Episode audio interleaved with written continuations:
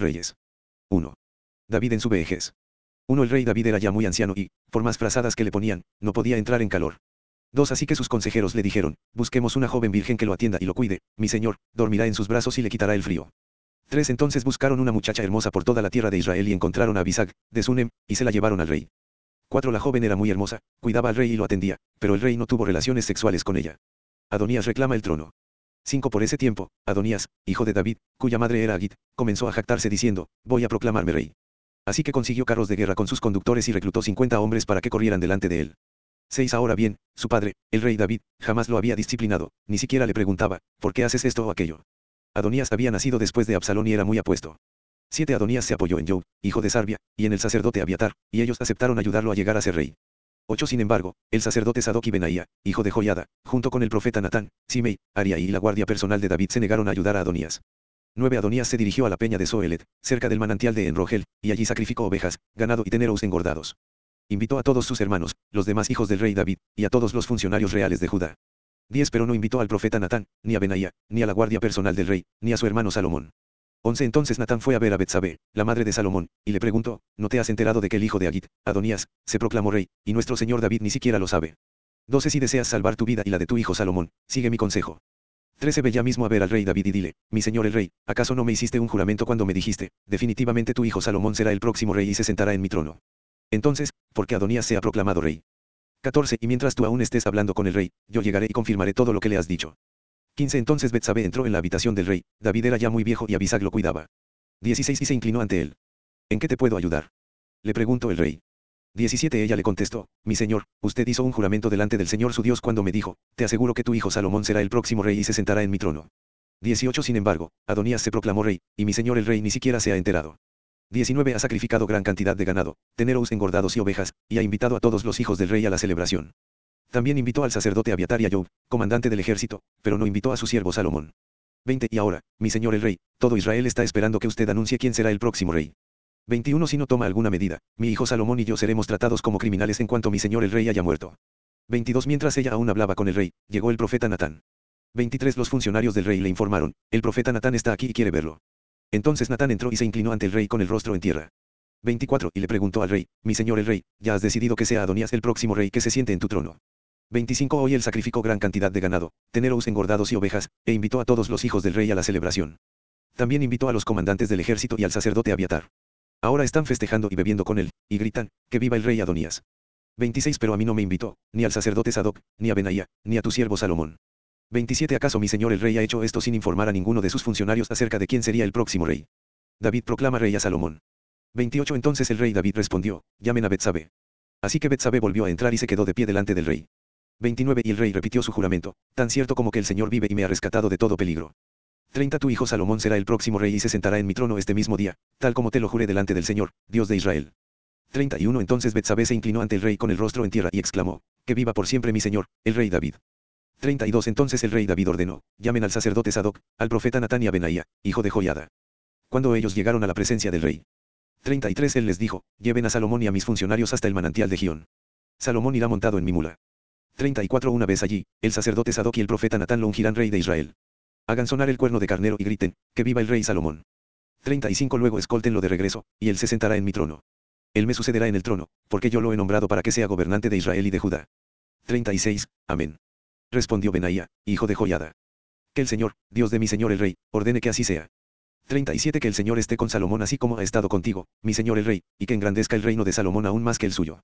38 Entonces el sacerdote Sadoc y el profeta Natán junto con Benaía, hijo de Joyada, y la guardia personal del rey llevaron a Salomón hasta el manantial de Gión, y Salomón iba montado en la mula que pertenecía al rey David. 39 Allí el sacerdote Sadoc tomó de la carpa sagrada el frasco de aceite de oliva, y ungió a Salomón con el aceite. Luego hicieron sonar el cuerno de carnero, y toda la gente gritó, que viva el rey Salomón. 40 Toda la multitud siguió a Salomón hasta Jerusalén, tocando flautas y gritando de alegría. La celebración estaba tan alegre y estruendosa que el sonido hacía temblar la tierra. 41 Adonías y sus invitados escucharon la celebración y los gritos casi al terminar el banquete. Cuando Job oyó el sonido del cuerno de carnero, preguntó, ¿qué está pasando? ¿Por qué hay tanto alboroto en la ciudad? 42 No había terminado de hablar, cuando llegó Jonatán, hijo del sacerdote Abiatar. Entra, le dijo Adonías, porque eres un hombre bueno. Seguramente traes buenas noticias. 43, para nada. Respondió Jonatán. Nuestro señor, el rey David, acaba de proclamar rey a Salomón. 44 El rey lo envió al manantial de Gión con el sacerdote Sadoc, el profeta Natán, y Benaía, hijo de Joiada, e iban protegidos por la guardia personal del rey. Montaron a Salomón en la mula del rey. 45 Y Sadoc y Natán lo ungieron rey en el manantial de Gión. Acaban de regresar, y toda la ciudad está celebrando y festejando. Por eso hay tanto ruido. 46 Es más, ahora mismo Salomón está sentado en el trono real como rey. 47 Y todos los funcionarios reales han ido a felicitar al rey David y a decirle, que su Dios aumente la fama de Salomón aún más que la suya, y que engrandezca el reinado de Salomón aún más que el suyo. Entonces el rey inclinó la cabeza en adoración mientras estaba en su cama. 48 Y dijo, Alabado sea el Señor, Dios de Israel, quien el día de hoy ha escogido a un sucesor que se siente en mi trono mientras yo aún vivo para presenciarlo. 49 Entonces todos los invitados de Adonías, presos del pánico, saltaron de la mesa del banquete y se dispersaron velozmente. 50 Adonías tuvo miedo de Salomón, por lo que corrió a la carpa sagrada y se agarró de los cuernos del altar. 51 Pronto llegó a Salomón la noticia de que Adonías, por temor, se había agarrado de los cuernos del altar y rogaba, que el rey Salomón jure hoy que no me matara. 52 Salomón respondió, si él demuestra ser leal, no se le tocará un pelo de la cabeza, pero si causa problemas, morirá. 53 Entonces el rey Salomón mandó llamar a Adonías, y lo bajaron del altar. Adonías llegó y se inclinó respetuosamente ante el rey Salomón, quien lo despidió diciéndole, vete a tu casa. 2.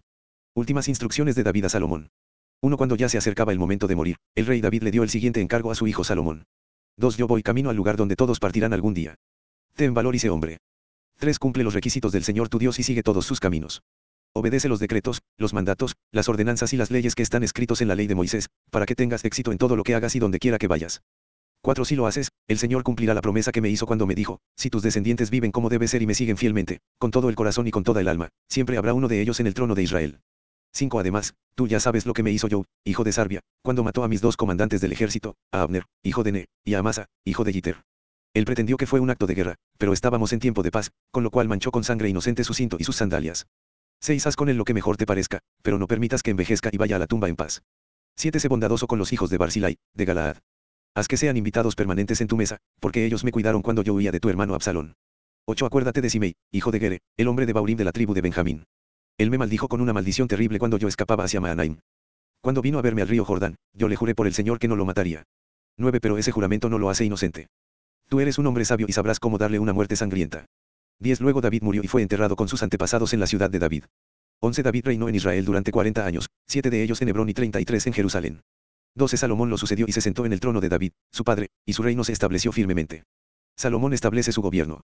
13. Cierto día Adonías, cuya madre era Agit, fue a ver a Betsabé, la madre de Salomón. ¿Vienes en son de paz? Le preguntó Betsabé. Sí, contestó él, vengo en paz. 14. Quiero pedirte un favor. ¿De qué se trata? Le preguntó ella. 15. Él contestó, como sabes, el reino me correspondía a mí, todo Israel quería que yo fuera el siguiente rey. Pero todo cambió, y el reino pasó a mi hermano porque el Señor así lo quiso. 16 Ahora solo tengo un favor que pedirte, no me lo niegues. ¿De qué se trata? Preguntó ella. 17 Él contestó, habla con el rey Salomón de mi parte, porque yo sé que él hará cualquier cosa que tú le pidas. Dile que me permita casarme con Abisag, la muchacha de Sunem. 18 Está bien, respondió Betsabe. Le hablaré al rey por ti. 19 Entonces Betsabe fue a ver al rey para hablarle en nombre de Adonías. El rey se levantó de su trono para recibirla y se inclinó ante ella. Cuando volvió a sentarse en su trono, ordenó que trajeran un trono para su madre, y ella se sentó a la derecha del rey. 20. Tengo un pequeño favor que pedirte, le dijo ella. Espero que no me lo niegues. ¿De qué se trata, madre mía? Preguntó el rey. Tú sabes que no te lo negaré. 21. Entonces permite que tu hermano Adonías se case con Abisag, la muchacha de Sunem, contestó ella. 22. ¿Cómo es posible que tú me pidas que entregue a Abisag en matrimonio a Adonías? Preguntó el rey Salomón. Sería lo mismo que pedirme que le dé el reino. Tú sabes que él es mi hermano mayor y que tiene de su lado al sacerdote Abiatar y a hijo de Sarbia. 23 Entonces el rey Salomón hizo un juramento delante del Señor diciendo, que Dios me hiera e incluso me mate si Adonías no ha sellado su destino con esta petición. 24 El Señor me ha confirmado y me ha puesto en el trono de David, mi padre, él ha establecido mi dinastía, tal como lo prometió. Por lo tanto, tan cierto como que el Señor vive, Adonías morirá hoy mismo. 25 Entonces el rey Salomón le ordenó a Benaía, hijo de Joiada, que lo ejecutara, y Adonías murió. 26 Luego el rey dijo al sacerdote Abiatar, regresa a tu casa, en Anatot. Mereces morir, pero no voy a matarte ahora porque tú cargaste el arca del Señor soberano para David, mi padre, y estuviste con él en todas sus dificultades. 27 De ese modo Salomón expulsó a Abiatar del cargo de sacerdote del Señor, y así se cumplió la profecía que el Señor había dado en Silo acerca de los descendientes de Eli. 28 Job no se había unido anteriormente a la rebelión de Absalón, pero sí se había sumado a la rebelión de Adonías. Así que, al enterarse de la muerte de Adonías, corrió a la carpa sagrada del Señor y se agarró de los cuernos del altar. 29 Cuando se lo informaron al rey, Salomón mandó a Benaía, hijo de Joiada, a ejecutarlo. 30 Benaía fue a la carpa sagrada del Señor y le dijo a Job, el rey te ordena que salgas. Pero Job respondió, no, aquí moriré. Entonces Benaía regresó a ver al rey y le informó lo que Job había dicho. 31 Haz lo que él pide, respondió el rey. Mátalo allí, junto al altar, y entiérralo. Así se borrará de la familia de mi padre la culpa de los asesinatos sin sentido que cometió Job. 32 El Señor le cobrará las muertes de dos hombres que eran más justos y mejores que él, ya que mi padre no sabía nada de las muertes de Abner, hijo de Ne, comandante del ejército de Israel y de Amasa, hijo de Jiter, comandante del ejército de Judá. 33 Que Job y sus descendientes sean por siempre culpables de la sangre de ellos, y que el Señor conceda paz a David, a sus descendientes, a su dinastía y a su trono para siempre. 34 Entonces Benaía, hijo de Joiada, volvió a la carpa sagrada y mató a Job, y fue enterrado junto a su casa en el desierto. 35 Después, el rey nombró comandante del ejército a Benaía en lugar de Job, y puso al sacerdote Sadoc en lugar de Abiatar. 36 Luego el rey mandó llamar a Simei y le dijo, construye una casa aquí en Jerusalén y vive en ella pero no salgas de la ciudad por ningún motivo. 37 Pues el día que salgas y pases el valle de Cedrón, ciertamente morirás, y tu sangre volverá sobre tu propia cabeza. 38 Simei respondió, tu sentencia es justa, haré todo lo que mi señor el rey mande. Por lo tanto, Simei vivió en Jerusalén un largo tiempo. 39 Sin embargo, tres años después, dos esclavos de Simei se fugaron a Gad, donde reinaba Aquis, hijo de Maaca. Cuando Simei supo dónde estaban. 40 ensilló su burro y fue a Gad a buscarlos. Una vez que los encontró, los llevó de regreso a Jerusalén. 41 Salomón se enteró de que Simei había salido de Jerusalén, que había ido a Gat y regresado. 42 Así que el rey lo mandó llamar y le preguntó, ¿no te hice jurar por el Señor y te advertí que no salieras a ninguna parte, o de lo contrario morirías? Y tú respondiste, la sentencia es justa, haré lo que mandes. 43 Entonces, ¿por qué no cumpliste tu juramento al Señor ni obedeciste mi orden? 44 El rey también le dijo, seguramente recordarás todas las maldades que le hiciste a mi padre David. Que ahora el Señor traiga todo ese mal sobre tu cabeza. 45 Pero que yo, el rey Salomón, reciba las bendiciones del Señor, y que siempre haya un descendiente de David sentado en este trono, en presencia del Señor. 46 Entonces, por orden del rey, Benaía, hijo de Joyada, llevó a Simei afuera y lo mató. De ese modo, el reino quedó afianzado en manos de Salomón. 3. Salomón pide sabiduría. Un Salomón hizo una alianza con el faraón, rey de Egipto, y se casó con una de sus hijas.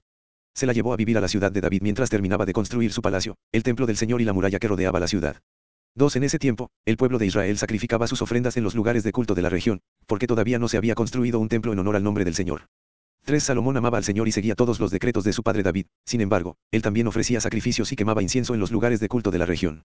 4. El más importante de esos lugares de culto se encontraba en Gabaón, así que el rey fue allí y sacrificó mil ofrendas quemadas. 5. Esa noche, el Señor se le apareció a Salomón en un sueño y Dios le dijo, ¿qué es lo que quieres? Pídeme, y yo te lo daré. 6. Salomón contestó, tú mostraste fiel amor hacia tu siervo David, mi padre, un hombre transparente y leal, quien te fue fiel. Hoy sigues mostrándole tu fiel amor al darle un hijo que se siente en su trono. 7. Ahora pues, Señor mi Dios, tú me has hecho rey en lugar de mi padre David, pero soy como un niño pequeño que no sabe por dónde ir. 8. Sin embargo, aquí estoy en medio de tu pueblo escogido, una nación tan grande y numerosa que no se puede contar. 9. Dame un corazón comprensivo para que pueda gobernar bien a tu pueblo, y sepa la diferencia entre el bien y el mal. Pues, ¿quién puede gobernar por su propia cuenta a este gran pueblo tuyo? 10. Al Señor le agradó que Salomón pidiera sabiduría. 11. Así que le respondió, como pediste sabiduría para gobernar a mi pueblo con justicia y no has pedido una larga vida, ni riqueza, ni la muerte de tus enemigos. 12. Te concederé lo que me has pedido. Te daré un corazón sabio y comprensivo, como nadie nunca ha tenido ni jamás tendrá. 13. Además, te daré lo que no me pediste, riquezas y fama. Ningún otro rey del mundo se comparará a ti por el resto de tu vida. 14. Y si tú me sigues y obedeces mis decretos y mis mandatos como lo hizo tu padre David, también te daré una larga vida. 15. Entonces Salomón se despertó y se dio cuenta de que había sido un sueño. Volvió a Jerusalén, se presentó delante del arca del pacto del Señor y allí sacrificó ofrendas quemadas y ofrendas de paz. Luego invitó a todos sus funcionarios a un gran banquete. Salomón juzga con sabiduría. 16 tiempo después, dos prostitutas fueron a ver al rey para resolver un asunto. 17 Una de ellas comenzó a rogarle, ay, mi señor, esta mujer y yo vivimos en la misma casa. Ella estaba conmigo en la casa cuando yo di a luz a mi bebé. 18 Tres días después, ella también tuvo un bebé. Estábamos las dos solas y no había nadie más en la casa. 19 Ahora bien, su bebé murió durante la noche porque ella se acostó encima de él. 20 Luego ella se levantó a la medianoche y sacó a mi hijo de mi lado mientras yo dormía, puso a su hijo muerto en mis brazos y se llevó al mío a dormir con ella. 21 A la mañana siguiente, cuando quise amamantar a mi hijo, el bebé estaba muerto. Pero cuando lo observé más de cerca, a la luz del día, me di cuenta de que no era mi hijo. 22 Entonces la otra mujer interrumpió, claro que era tu hijo, y el niño que está vivo es el mío. No. Dijo la mujer que habló primero, el niño que está vivo es el mío y el que está muerto es el tuyo. Así discutían sin parar delante del rey. 23 Entonces el rey dijo, aclaremos los hechos. Las dos afirman que el niño que está vivo es suyo, y cada una dice que el que está muerto pertenece a la otra. 24 Muy bien, tráiganme una espada. Así que le trajeron una espada. 25 Luego dijo, partan al niño que está vivo en dos, y denle la mitad del niño a una y la otra mitad a la otra. 26 Entonces la verdadera madre del niño, la que lo amaba mucho, gritó, oh no, mi señor. Denle el niño a ella, pero por favor no lo maten. En cambio, la otra mujer dijo, me parece bien, así no será ni tuyo ni mío, divídanlo entre las dos.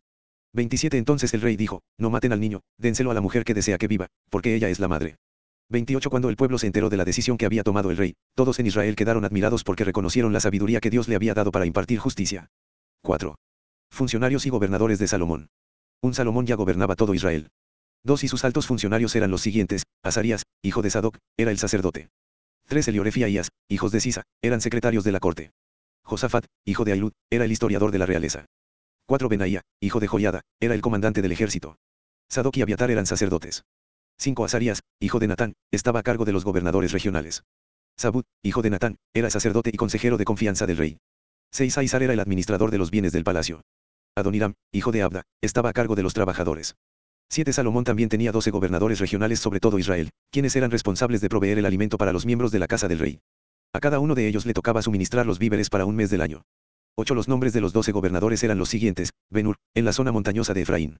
9 Bendecar, en Macás, Saalbim, Betsemes y Elon Betanán. 10 Beneset, en Arubot, que incluía Soco y toda la tierra de Jege. 11 Benabinadab, en todo Nafotdor. Él estaba casado con Tafat, una de las hijas de Salomón. 12 Baana, hijo de Ailud, en Taanak y Megido, en todo Betzán, cerca de Saretán, abajo de Yesriel, y en todo el territorio que va desde Betzán hasta Abelmeola, y hasta Jocmeam. 13 Benjeber, en Ramot de Galaad, incluidas las ciudades de Jair, que llevan ese nombre por Jair, de la tribu de Manasés, situadas en Galaad, y en Argob, región de Baasán, la cual incluía 60 ciudades grandes y fortificadas, con barrotes de bronce en sus puertas. 14 Ainadab, hijo de Ido, en Maanaim. 15 Aimaas, en Neftali. Él estaba casado con Basemat, otra hija de Salomón. 16 Baana, hijo de Usai, en Ase y en Elat. 17 Josafat, hijo de Parua, en Isaacar. 18 Simei, hijo de Ela, en Benjamín. 19 Giber, hijo de Uri, en la tierra de Galaad, incluidos los territorios del rey Sión, de los amorreos, y del rey Agu, de Baasán. También había un gobernador para la tierra de Judá. Prosperidad y sabiduría de Salomón. 20 La gente de Judá y de Israel era tan numerosa como la arena a la orilla del mar. Todos estaban muy satisfechos y tenían suficiente para comer y beber. 21 El rey Salomón gobernaba todos los reinos desde el río Eufrates, en el norte, hasta la tierra de los filisteos y la frontera con Egipto, en el sur. Los pueblos conquistados le enviaban impuestos y le sirvieron durante toda su vida. 22 La cantidad de alimento que se requería a diario en el palacio de Salomón era 6.600 kilos de harina selecta y 13.200 kilos de harina gruesa. 23 También 10 bueyes de los corrales de engordar, 20 reses alimentadas con pasto, 100 ovejas o cabras, además de ciervos, gacelas, corzos, y aves de corral de primera calidad. 24 El dominio de Salomón se extendía por todos los reinos al occidente del río Eufrates, desde Tifsa hasta Gaza, y había paz en todas sus fronteras. 25 Durante la vida de Salomón, los habitantes de Judá e Israel vivieron en paz y con seguridad. Desde Dan, en el norte, hasta Beerseba, en el sur, cada familia tenía su propia casa con jardín. 26 Salomón tenía 4.000 establos para los caballos que tiraban sus carros de guerra y 12.000 caballos. 27 Los gobernadores regionales proveían sin falta el alimento para el rey Salomón y su corte, cada uno se aseguraba de que no faltara nada durante el mes que se le había asignado. 28 También llevaban suficiente cebada y paja para los caballos reales en los establos. 29 Dios le dio a Salomón muchísima sabiduría y gran entendimiento, y un conocimiento tan vasto como la arena a la orilla del mar.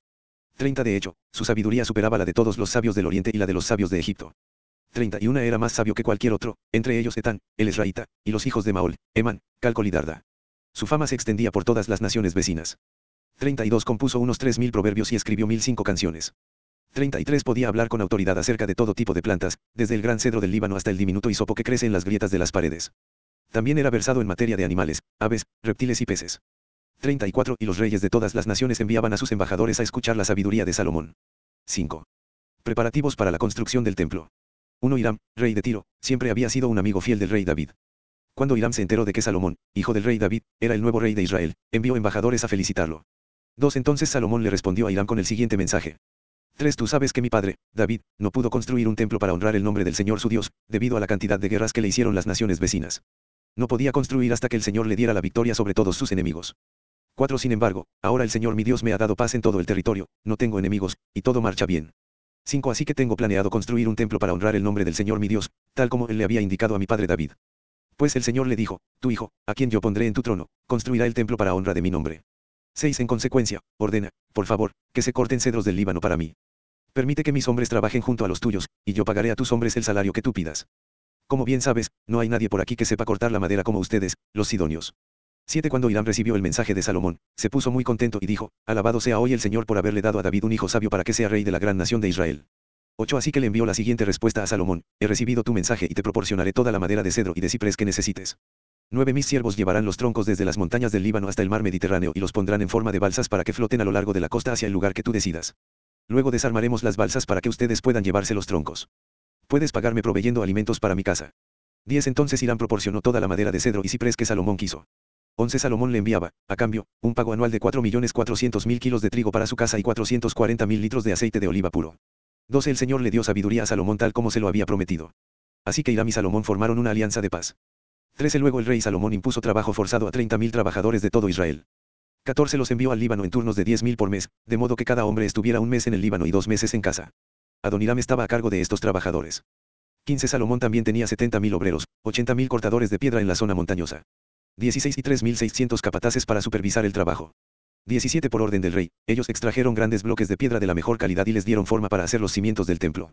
18 hombres de la ciudad de Jebal ayudaron a los constructores de Salomón y de Hiram a preparar la madera y la piedra para el templo. 6. Salomón construye el templo.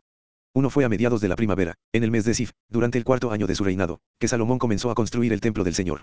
Habían pasado 480 años desde el día en que el pueblo de Israel fue rescatado de su esclavitud en la tierra de Egipto. 2. El templo que el rey Salomón construyó para el Señor medía 27 metros y medio de largo, 9 metros de ancho, y 13 metros y medio de alto. 3. La antesala que estaba al frente del templo medía 9 metros de ancho, coincidía con la anchura total del templo, y se proyectaba 4 metros y medio hacia el frente. 4. Salomón también hizo ventanas angostas y empotradas por todo el templo. 5. A los costados del edificio y en la parte trasera, construyó un complejo de habitaciones contra las paredes exteriores del templo. 6. El complejo era de tres pisos, el piso de abajo tenía un ancho de 2 metros con 30 centímetros, el piso de en medio, 2 metros con 80 centímetros, y el piso de arriba, 3 metros con 20 centímetros. Las habitaciones estaban unidas a las paredes del templo mediante vigas apoyadas en cornisas que sobresalían de las paredes, de modo que las vigas no estaban insertadas dentro de las paredes mismas. 7. Las piedras que se usaron en la construcción del templo se labraban en las canteras, de modo que no hubo ruido de martillo, ni de hacha, ni de ninguna otra herramienta de hierro en el lugar de la obra. 8. La entrada al piso de abajo estaba en el lado sur del templo. Había una escalera de caracol para subir al piso de en medio, y otro tramo de escaleras entre el piso de en medio y el piso de arriba. 9. Una vez terminada la estructura del templo, Salomón puso un techo de vigas y tablas de cedro. 10. Como ya se dijo, construyó un complejo de habitaciones contra tres lados del edificio, unidas a las paredes del templo mediante vigas de cedro. Cada piso del complejo tenía una altura de 2 metros con 30 centímetros. 11. Entonces el Señor le dio el siguiente mensaje a Salomón. 12. En cuanto a este templo que estás construyendo, si tú sigues todos mis decretos y ordenanzas y obedeces todos mis mandatos, yo cumpliré por medio de ti la promesa que le hice a tu padre, David. 13 Viviré entre los israelitas y nunca abandonaré a mi pueblo Israel. El interior del templo. 14 Así que Salomón terminó de construir el templo. 15 Todo el interior, desde el piso hasta el techo, estaba recubierto con paneles de madera. Recubrió las paredes y el techo con paneles de cedro y para el piso utilizó tablas de ciprés. 16 Salomón separó un espacio para el santuario interior, el lugar santísimo, al fondo del templo. Tenía 9 metros de profundidad y estaba recubierto con cedro desde el piso hasta el techo. 17 El salón principal del templo, fuera del lugar santísimo, medía 18 metros de largo.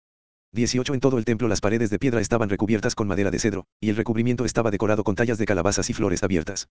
19 Salomón preparó el santuario interior al fondo del templo, donde luego se colocaría el arca del pacto del Señor.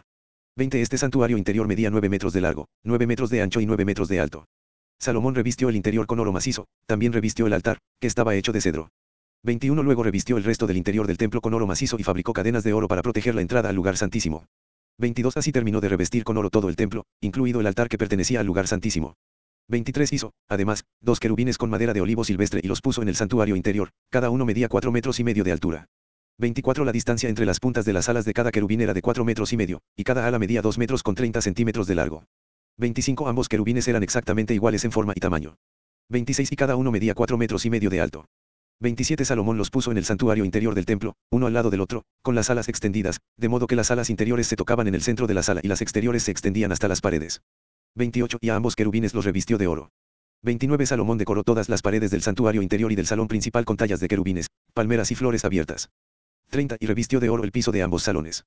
31 Para la entrada del santuario interior, hizo puertas de dos hojas de madera de olivo silvestre, y los marcos tenían forma pentagonal. 32 Estas puertas estaban decoradas con tallas de querubines, palmeras y flores abiertas. Las puertas, con las decoraciones de querubines y palmeras, estaban revestidas de oro. 33 Luego, en las puertas, hizo marcos cuadrangulares de madera de olivo silvestre para la entrada del templo. 34 Había dos puertas plegables de madera de ciprés, y cada puerta tenía bisagras para replegarse hacia atrás. 35 Estas puertas estaban decoradas con tallas de querubines, palmeras y flores abiertas. Todas las tallas estaban revestidas de oro de manera uniforme. 36 Las paredes del atrio interior estaban construidas de modo que había una hilera de vigas de cedro entre cada tres hileras de piedra labrada. 37 Los cimientos del templo del Señor se echaron a mediados de la primavera, en el mes de Sif, durante el cuarto año del reinado de Salomón. 38 Terminaron de construir todo el edificio hasta los últimos detalles a mediados del otoño, en el mes de Bul, a los 11 años de su reinado. Así que la construcción del templo duró siete años. 7. Salomón construye su palacio. Un Salomón también edificó su propio palacio, y le llevó 13 años terminar la construcción. 2. Uno de los edificios de Salomón se llamaba Palacio del Bosque del Líbano. Medía 46 metros de largo, 23 metros de ancho, y 13 metros y medio de alto. Había cuatro filas de columnas de cedro, sobre las cuales se apoyaban grandes vigas también de cedro. 3. El techo del salón era de cedro. Encima de las vigas que estaban sobre las columnas había 45 cuartos laterales, dispuestos en tres niveles de 15 cuartos cada uno.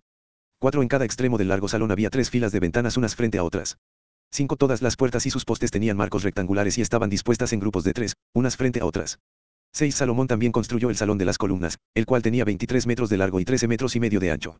En el frente había un pórtico, con una especie de cubierta sostenida por columnas. 7. Además, Salomón construyó la sala del trono, conocida como el Salón de Justicia, donde se sentaba a oír los asuntos legales. El salón estaba recubierto con paneles de cedro desde el piso hasta el techo. 8. Las habitaciones privadas de Salomón rodeaban un patio que estaba detrás de este salón, y estaban construidas de la misma forma. También construyó habitaciones privadas del mismo estilo para la hija del faraón, con quien se había casado. 9. Desde los cimientos hasta los aleros, todos los edificios estaban hechos con enormes bloques de piedra de primera calidad, cortados con sierra y terminados a las medidas exactas en cada uno de sus lados. 10. Algunos de estos enormes bloques que se usaron para los cimientos tenían una longitud de 4 metros y medio, y otros, de 3 metros y medio. 11. Los bloques de piedra de primera calidad que se usaron para las paredes también fueron cortados a medida, y allí también se utilizaron vigas de cedro. 12. Las paredes del gran atrio se construyeron de tal forma que había una hilera de vigas de cedro por cada tres hileras de piedra acabada, igual que las paredes del atrio interior del templo del Señor, con su antesala. Mobiliario del templo. 13. El rey Salomón pidió que un hombre llamado Uram viniera desde Tiro. 14. Este hombre era israelita solo por parte de su madre, una viuda de la tribu de Neftalí, y su padre había sido un artesano del bronce en Tiro. Uram tenía mucha habilidad y talento para hacer todo tipo de trabajo en bronce, y aceptó ir para hacer toda la obra de metal para el rey Salomón. 15. Uram fundió dos columnas de bronce, cada una tenía 8 metros y medio de alto y 5 metros y medio de circunferencia. 16. Para la parte superior de las columnas, fundió capiteles de bronce, cada uno tenía 2 metros y medio de alto. 17. Cada capitel estaba decorado con siete conjuntos de enrejado y cadenas entrelazadas. 18 también rodeó el enrejado con dos filas de granadas, para decorar los capiteles en la parte superior de las columnas. 19 Los capiteles de las columnas que estaban dentro de la antesala tenían forma de lirios, y medían un metro con 80 centímetros de alto. 20 Los capiteles sobre las dos columnas estaban rodeados con 200 granadas ubicadas en dos filas al lado de la superficie redondeada, junto al enrejado. 21 Uram puso las columnas a la entrada del templo, una hacia el sur y la otra hacia el norte. A la del sur la llamó Jaquín, y a la del norte, Boas. 22 Los capiteles de las columnas tenían forma de lirios. Así quedó terminado el trabajo de las columnas. 23 Luego Uram fundió un enorme tazón redondo, que medía 4 metros y medio de borde a borde, llamado el mar. Tenía 2 metros con 30 centímetros de profundidad y cerca de 14 metros de circunferencia. 24 por debajo del borde, estaba rodeado por dos hileras de calabazas decorativas. Había unas 20 calabazas por cada 30 centímetros de la circunferencia, que se habían fundido como parte del tazón. 25 El mar estaba colocado sobre una base formada por 12 bueyes de bronce que miraban hacia afuera. Tres miraban hacia el norte, tres hacia el occidente, tres hacia el sur y tres hacia el oriente, y el mar estaba asentado sobre ellos. 26 El grosor del mar era de unos 8 centímetros, su borde era acampanado como una copa y se parecía a una flor de nenúfar. Tenía capacidad para unos 42 mil litros de agua. 27 Uram también hizo 10 carretas de bronce para llevar agua, cada una medía un metro con 80 centímetros de largo, lo mismo de ancho, y tenía una altura de un metro con 40 centímetros. 28 Las carretas estaban construidas con paneles laterales asegurados con travesaños. 29 Tanto los paneles como los travesaños estaban decorados con tallas de leones, bueyes y querubines. Por encima y por debajo de los bueyes y leones había como adorno una guirnalda. 30 Cada carreta tenía cuatro ruedas de bronce con sus ejes también de bronce. En las esquinas contaban con unos soportes para los tazones de bronce, estos soportes estaban decorados a cada lado con tallas de guirnaldas. 31 En la parte superior de cada carreta había un marco redondo para el tazón. Ese marco sobresalía 46 centímetros por encima de la carreta, como un pedestal redondo, la abertura del marco medía 69 centímetros de lado a lado y estaba decorada por fuera con tallas de guirnaldas. Los paneles de las carretas eran cuadrados, no redondos. 32 Debajo de los paneles había cuatro ruedas conectadas a ejes que se habían fundido en una sola pieza con la carreta. Las ruedas tenían 69 centímetros de diámetro. 33 y eran semejantes a ruedas de carruajes. Los ejes, los rayos, los bordes y los cubos se fundieron con bronce derretido. 34 Cada una de las cuatro esquinas de las carretas tenía un agarradero, que también se había fundido en una sola pieza con la carreta. 35 A lo largo de la parte superior de cada carreta había un borde que medía 23 centímetros de ancho. Los soportes de las esquinas y los paneles laterales se fundieron en unidad en una sola pieza con la carreta. 36 Los paneles y los soportes de las esquinas estaban decorados con tallas de querubines, leones y palmeras, colocados según el espacio disponible, y había guirnaldas por todos lados. 37 Las 10 carretas para llevar agua eran del mismo tamaño y fueron hechas iguales, pues cada una fue fundida en el mismo molde. 38 Uram también hizo 10 tazones de bronce más pequeños, uno para cada carreta. Cada tazón medía un metro con 80 centímetros de diámetro y tenía capacidad para 840 litros de agua. 39 Puso 5 carretas en el lado sur del templo y 5 en el lado norte. El gran tazón de bronce llamado el mar fue ubicado cerca de la esquina suroriental del templo. 40 también hizo los lavamanos, las palas y los tazones que se necesitaban.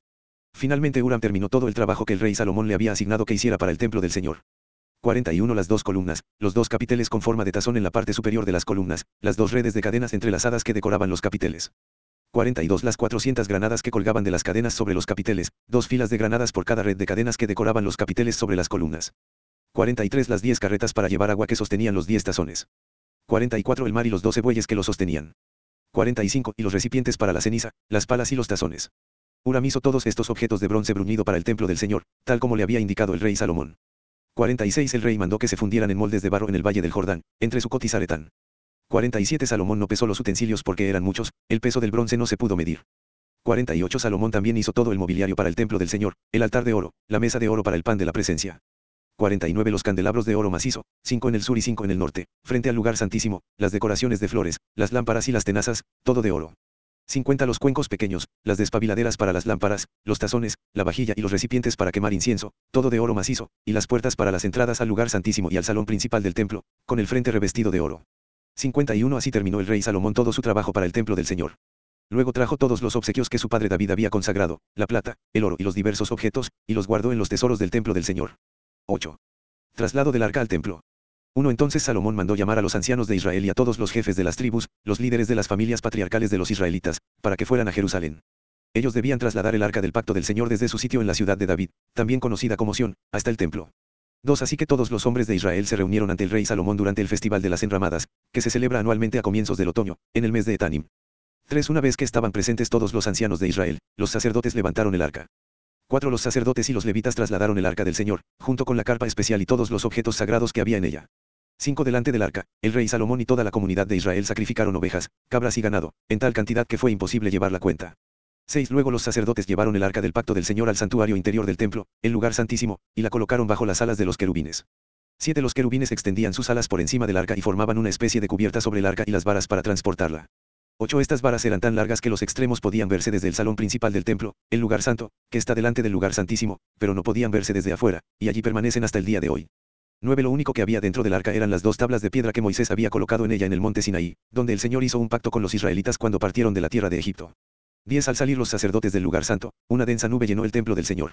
11 Los sacerdotes no pudieron seguir con la celebración a causa de la nube, porque la gloriosa presencia del Señor llenaba el templo. Salomón alaba al Señor. 12 Entonces Salomón oró, Oh Señor, tú dijiste que habitarías en una densa nube de oscuridad. 13 Ahora te he construido un templo glorioso, un lugar donde podrás habitar para siempre. 14 Luego el rey se dio vuelta hacia toda la comunidad de Israel, que estaba de pie ante él, y después de bendecir al pueblo, dijo. 15 Alabado sea el Señor, Dios de Israel, quien cumplió la promesa que le hizo a mi padre David, pues le dijo a mi padre. 16. Desde el día en que saqué de Egipto a mi pueblo Israel, nunca escogí una ciudad de ninguna de las tribus de Israel como el sitio donde se construyera un templo para honrar mi nombre, pero he elegido a David para que sea rey de mi pueblo Israel. 17 Después Salomón dijo, mi padre David quería construir este templo para honrar el nombre del Señor, Dios de Israel. 18 Pero el Señor le dijo, tú querías construir el templo para honrar mi nombre, tu intención es buena. 19 Pero no serás tú quien lo haga. Será uno de tus hijos quien construirá el templo para honrarme. 20 Ahora el Señor ha cumplido la promesa que hizo, porque he llegado a ser rey en lugar de mi padre y ocupo el trono de Israel, tal como el Señor lo prometió. He construido este templo para honrar el nombre del Señor, Dios de Israel. 21 Además he preparado un lugar allí para el arca, la cual contiene el pacto que el Señor hizo con nuestros antepasados cuando los sacó de Egipto. Oración de dedicación de Salomón. 22 Luego Salomón, de pie ante el altar del Señor y frente a toda la comunidad de Israel, levantó las manos al cielo. 23 Y oró, oh Señor, Dios de Israel, no hay Dios como tú arriba en el cielo ni abajo en la tierra. Tú cumples tu pacto y muestras amor inagotable a quienes andan delante de ti de todo corazón. 24 Has cumplido tu promesa a tu siervo David, mi padre. Pronunciaste esa promesa con tu boca y hoy la has cumplido con tus propias manos. 25 Ahora, oh Señor, Dios de Israel, lleva a cabo la otra promesa que le hiciste a tu siervo David, mi padre, cuando le dijiste, si tus descendientes cuidan su comportamiento y me siguen con fidelidad, así como tú lo has hecho, siempre habrá uno de ellos sentado en el trono de Israel. 26 Ahora, oh Dios de Israel, cumple esta promesa que le hiciste a tu siervo David, mi padre. 27 Pero es realmente posible que Dios habite en la tierra. Ni siquiera los cielos más altos pueden contenerte, mucho menos este templo que he construido. 28 Sin embargo, escucha mi oración y mi súplica, oh Señor mi Dios. Oye el clamor y la oración que tu siervo te eleva hoy. 29 Que noche y día tus ojos estén sobre este templo, este lugar del cual tú has dicho, mi nombre estará allí. Que siempre oigas las oraciones que elevo hacia este lugar. 30 Que atiendas las peticiones humildes y fervientes de mi parte y de tu pueblo Israel cuando oremos hacia este lugar. Sí, óyenos desde el cielo donde tú vives y, cuando nos escuches, perdona. 31 Si alguien agravia a otra persona y se le exige que haga juramento de inocencia ante tu altar en este templo. 32 Oye entonces desde el cielo y juzga entre tus siervos, entre el acusador y el acusado. Castiga al culpable según su merecido y absuelve al inocente debido a su inocencia. 33 Si tu pueblo Israel cae derrotado ante sus enemigos por haber pecado contra ti, pero luego vuelve a ti y reconoce tu nombre y eleva oraciones a ti en este templo. 34 Oye entonces desde el cielo y perdona el pecado de tu pueblo Israel, y hazlo volver a esta tierra que diste a sus antepasados. 35 Si los cielos se cierran y no hay lluvia porque tu pueblo ha pecado contra ti, y si luego ellos oran hacia este templo y reconocen tu nombre y se apartan de sus pecados, porque tú lo has castigado. 36 Oye entonces desde el cielo y perdona los pecados de tus siervos, tu pueblo Israel. Enséñales a seguir el camino correcto y envía lluvia sobre tu tierra, la tierra que diste a tu pueblo como su preciada posesión. 37 Si hay hambre en la tierra, o pestes, o plagas en los cultivos, o ataques de langostas o orugas, o si los enemigos de tu pueblo invaden el territorio y sitian las ciudades, cualquiera sea el desastre o la enfermedad que ocurra. 38 Si luego tu pueblo Israel ora por sus dificultades con las manos levantadas hacia este templo. 39 Oye entonces desde el cielo donde vives y perdona. Haz con tu pueblo según merecen sus acciones, porque solo tú conoces el corazón de cada ser humano. 40 Entonces ellos te temerán mientras vivan en la tierra que diste a nuestros antepasados. 41 En el futuro, los extranjeros que no pertenezcan a tu pueblo Israel oirán de ti vendrán de tierras lejanas a causa de tu nombre. 42 Porque oirán de tu gran nombre, de tu mano fuerte y de tu brazo poderoso. Cuando ellos oren en dirección a este templo. 43 Oye entonces desde el cielo donde vives y concédeles lo que te pidan. De esa forma, todos los habitantes de la tierra llegarán a conocerte y a temerte, igual que tu pueblo Israel. También sabrán que este templo que he construido honra tu nombre. 44 Si tu pueblo sale a donde tú lo envías a luchar contra sus enemigos, y si ora al Señor en dirección a esta ciudad que has escogido y hacia este templo que yo he construido para honrar tu nombre. 45 Oye entonces desde el cielo sus oraciones y defiende su causa. 46 Si ellos pecan contra ti, y quien nunca ha pecado, tal vez te enojes con ellos y permitas que sus enemigos los conquisten y los lleven cautivos a su tierra, ya sea cerca o lejos. 47 Sin embargo, tal vez en esa tierra, donde estén desterrados, se vuelvan a ti arrepentidos y oren así, hemos pecado, hemos hecho lo malo y hemos actuado de manera perversa. 48 Si ellos se vuelven a ti con todo el corazón y con toda el alma en tierra de sus enemigos, y oran en dirección a la tierra que diste a sus antepasados, hacia esta ciudad que escogiste y hacia este templo que he construido para honrar tu nombre. 49 Oye entonces sus oraciones y su petición desde el cielo donde vives, y defiende su causa. 50 Perdona a tu pueblo que ha pecado contra ti. Perdona todas las ofensas que haya cometido en tu contra. Haz que sus captores le tengan compasión. 51 Porque es tu pueblo, tu posesión más preciada, que sacaste de Egipto, ese horno para fundir hierro. 52 Que tus ojos estén abiertos a mis peticiones y a las peticiones de tu pueblo Israel. Que los oigas y les respondas cada vez que clamen a ti. 53 Pues cuando sacaste a nuestros antepasados de Egipto, oh soberano Señor, le dijiste a tu siervo Moisés que habías apartado a Israel de todas las demás naciones de la tierra, para que fuera tu posesión más preciada. Dedicación del templo. 54 Cuando Salomón terminó de elevar estas oraciones y peticiones al Señor, se puso de pie frente al altar del Señor, donde estaba arrodillado con las manos levantadas al cielo. 55 De pie bendijo en voz alta a toda la congregación de Israel diciendo. 56 Alabado sea el Señor, quien ha dado descanso a su pueblo Israel, tal como lo prometió. No ha faltado ni una sola palabra de todas las promesas maravillosas que hizo mediante su siervo Moisés. 57 Que el Señor nuestro Dios esté con nosotros como estuvo con nuestros antepasados, que nunca nos deje ni nos abandone. 58 Que ponga en nosotros el deseo de hacer su voluntad en todo y de obedecer todos los mandatos, los decretos y las ordenanzas que dio a nuestros antepasados. 59 Y que esta oración que hice en la presencia del Señor esté delante de él continuamente, de día y de noche, para que el Señor nuestro Dios haga justicia conmigo y con su pueblo Israel, según las necesidades de cada día. 60 Entonces gente de todo el mundo sabrá que el Señor es el único Dios y que no hay otro. 61 Que ustedes sean totalmente fieles al Señor nuestro Dios, que siempre obedezcan sus decretos y mandatos, tal como lo están haciendo hoy. 62 Luego el rey y todo Israel junto con él ofrecieron sacrificios al Señor. 63 Salomón presentó al Señor una ofrenda de paz de 22.000 cabezas de ganado y 120.000 ovejas y cabras. Así el rey y todo el pueblo de Israel dedicaron el templo del Señor. 64 Ese mismo día, el rey consagró la parte central del atrio que está delante del templo del Señor. Allí presentó las ofrendas quemadas, las ofrendas de grano y la grasa de las ofrendas de paz, porque el altar de bronce que está en la presencia del Señor era demasiado pequeño para tantas ofrendas quemadas, ofrendas de grano y la grasa de las ofrendas de paz. 65 Entonces Salomón y todo Israel celebraron el festival de las enramadas en presencia del Señor nuestro Dios. Se había reunido una gran multitud desde lugares tan lejanos como Leboamat, en el norte, y el arroyo de Egipto, en el sur. La celebración continuó 14 días en total, 7 días para la dedicación del altar y 7 días para el festival de las enramadas.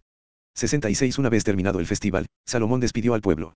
Ellos bendijeron al rey y regresaron a sus casas llenos de alegría y muy contentos, porque el Señor había sido bueno con su siervo David y con su pueblo Israel. 9. Respuesta del Señor a Salomón. 1. Así que Salomón terminó de construir el templo del Señor y también el palacio real. Llevó a cabo todo lo que había pensado hacer. 2. Entonces el Señor se le apareció a Salomón por segunda vez, como lo había hecho en Gabaón. 3. El Señor le dijo, he oído tu oración y lo que me pediste. He apartado este templo para que sea santo, este lugar que has construido, donde mi nombre será honrado para siempre. Lo vigilaré sin cesar, porque es muy preciado a mi corazón. 4. En cuanto a ti, si me sigues con integridad y rectitud como lo hizo tu padre David y obedeces todos mis mandatos, decretos y ordenanzas. 5. Entonces estableceré tu dinastía en el trono de Israel para siempre. Pues a tu padre David le prometí, siempre habrá uno de tus descendientes en el trono de Israel. 6. Pero si tú o tus descendientes me abandonan y desobedecen los mandatos y los decretos que les he dado, y sirven y rinden culto a otros dioses. 7 Entonces desarraigaré a Israel de la tierra que le he dado. Rechazaré este templo que hice santo para honrar mi nombre. Haré que Israel sea objeto de burla y de ridículo entre las naciones. 8. Y aunque ahora este templo sea imponente, todos los que pasen por allí quedarán horrorizados y menearán la cabeza con asombro. Preguntarán, ¿por qué habrá hecho el Señor cosas tan terribles a esta tierra y a este templo? 9. Y la respuesta será, porque los israelitas abandonaron al Señor su Dios, quien sacó a sus antepasados de Egipto, y rindieron culto a otros dioses y se inclinaron ante ellos. Por esa razón el Señor les envió tantas calamidades. Salomón hace un acuerdo con Hiram. 10 Salomón tardó 20 años en construir el templo del Señor y su propio palacio real. Al cabo de ese tiempo. 11 Salomón le dio a Hiram, rey de Tiro, 20 ciudades en la tierra de Galilea. Hiram había provisto toda la madera de cedro y de ciprés y todo el oro que Salomón había pedido. 12 Sin embargo, cuando Hiram llegó desde Tiro para ver las ciudades que Salomón le había dado, no le gustaron nada. 13 ¿Qué clase de ciudades son estas, hermano? le preguntó. Por eso Hiram llamó a esa región Kabul, que significa sin ningún valor, y así se conoce hasta el día de hoy. 14 Sin embargo, Hiram le pagó a Salomón 4.000 kilos de oro. Numerosos logros de Salomón. 15 Este es el relato del trabajo forzado que el rey Salomón impuso para la construcción del templo del Señor, el palacio real, los terraplenes, la muralla de Jerusalén y las ciudades de Azor, Megiddo y Geser. 16. El faraón, rey de Egipto, había atacado y conquistado Geser, mató a la población cananea e incendió la ciudad. Luego se la dio a su hija como regalo de bodas cuando ella se casó con Salomón. 17. Así que Salomón reconstruyó la ciudad de Geser. También fortificó las ciudades de Betorón de abajo. 18. Baalat y Tamer, en el desierto que está dentro de su tierra. 19. Construyó ciudades como centros de almacenamiento así como ciudades para sus carros de guerra y sus caballos. Construyó todo lo que quiso en Jerusalén, en el Líbano y por todo su reino. 20. En esa tierra todavía había habitantes que no eran israelitas, entre los cuales se encontraban amorreos, hititas, fereceos, hebeos y jebuseos. 21. Todos ellos eran descendientes de las naciones que el pueblo de Israel no había destruido por completo. Entonces Salomón les impuso trabajo forzado y los hizo parte de sus trabajadores, y en esa condición trabajan hasta el día de hoy. 22 Pero Salomón no obligó a ningún israelita para el trabajo forzado, sino que los puso a su servicio como soldados, funcionarios de gobierno, oficiales y capitanes en su ejército, y comandantes y conductores de sus carros de guerra. 23 Salomón designó a 550 de ellos para que supervisaran a los trabajadores de sus diversos proyectos. 24 Salomón trasladó a su esposa, la hija del faraón, de la ciudad de David al palacio nuevo que le había edificado, luego construyó los terraplenes. 25 Tres veces al año Salomón presentaba ofrendas quemadas y ofrendas de paz sobre el altar que había construido para el Señor. También quemaba incienso al Señor. Finalmente terminó el trabajo de construir el templo. 26 El rey Salomón también construyó una flota de barcos en Esion Geber, un puerto cerca de Elat en la tierra de Idem, a la orilla del Mar Rojo. 27 Hiram envió tripulaciones de marineros expertos para navegar los barcos junto con los hombres de Salomón. 28 Navegaron hasta Ofir y regresaron con unos 14.000 kilos de oro, que entregaron a Salomón. 10. Visita de la reina de Saba. 1 Cuando la reina de Saba se enteró de la fama de Salomón, fama que honraba el nombre del Señor, fue a visitarlo para ponerlo a prueba con preguntas difíciles. 2 Llegó a Jerusalén con un gran séquito de asistentes y una enorme caravana de camellos cargados con especias, grandes cantidades de oro y piedras preciosas. Cuando se presentó ante Salomón, habló con él acerca de todo lo que ella tenía en mente. 3. Salomón tenía respuestas para todas sus preguntas, nada le resultaba demasiado difícil de explicar. 4. Cuando la reina de Saba se dio cuenta de lo sabio que era Salomón y vio el palacio que él había construido. 5. Quedó atónita. También estaba asombrada por la comida que se servía en las mesas del rey, por la forma en que estaban organizados sus funcionarios y la ropa espléndida que usaban, por los coperos y por las ofrendas quemadas que ofrecía Salomón en el templo del Señor. 6. Entonces la reina exclamó, todo lo que oí en mi país acerca de tus logros y de tu sabiduría es cierto. 7. Yo no creía lo que se dijo hasta que llegué aquí y lo vi con mis propios ojos. De hecho, lo que había oído no refleja ni la mitad. Tu sabiduría y prosperidad superan ampliamente lo que me habían dicho. 8. Qué feliz debe estar tu pueblo. Qué privilegio para tus funcionarios estar aquí en tu presencia día tras día, escuchando tu sabiduría. 9. Alabado sea el Señor tu Dios, quien se deleita en ti y te ha puesto en el trono de Israel. Debido al amor eterno del Señor por Israel, Él te ha hecho rey para que puedas gobernar con justicia y rectitud. 10. Luego le regaló al rey cuatro mil kilos de oro, grandes cantidades de especias y de piedras preciosas. Nunca más entraron tantas especias en el reino como las que la reina de Saba le regaló al rey Salomón. 11. Además, los barcos de Irán trajeron oro desde Ofir, y también abundantes cargamentos de madera de sándalo rojo y piedras preciosas. 12. Con el sándalo, el rey construyó barandas para el templo del Señor y para el palacio real, e hizo liras y arpas para los músicos. Nunca antes ni después hubo tanta cantidad de madera de sándalo. 3. El rey Salomón le dio a la reina de Saba todo lo que ella pidió, además de todos los regalos de costumbre que ya le había entregado con tanta generosidad. Luego ella y todos sus acompañantes regresaron a su tierra.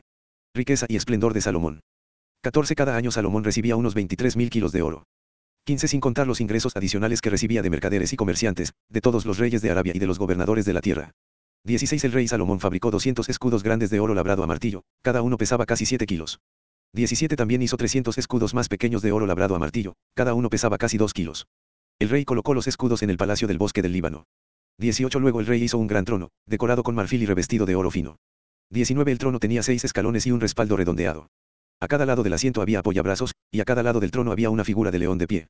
20 Había también otros 12 leones, uno en cada extremo de los seis escalones. No había trono en todo el mundo que pudiera compararse con el de Salomón. 21 Todas las copas del rey Salomón eran de oro macizo, igual que todos los utensilios en el palacio del bosque del Líbano. No estaban hechos de plata porque en los tiempos de Salomón la plata no se consideraba de valor. 22 El rey tenía una flota de barcos mercantes que navegaba con la flota de Irán. Una vez cada tres años, los barcos regresaban cargados de oro, plata, marfil, simios y pavos reales. 23 De modo que Salomón llegó a ser más rico y más sabio que cualquier otro rey de la tierra. 24 Gente de todas las naciones lo visitaba para consultarlo y escuchar la sabiduría que Dios le había dado. 25 año tras año, cada visitante le llevaba regalos de plata y oro, ropa, armas, especias, caballos y mulas. 26 Salomón acumuló gran cantidad de carros de guerra y caballos, tenía 1400 carros y 12.000 caballos. Los colocó en las ciudades designadas para guardar los carros y también cerca de él en Jerusalén. 27 El rey hizo que en Jerusalén la plata fuera tan abundante como las piedras. Además, la valiosa madera de cedro era tan común como la higuera así como lo que crece en las colinas de Judá. 28 Los caballos de Salomón se importaban de Egipto y de Silische, los mercaderes del rey los adquirían en Silische a precio de mercado.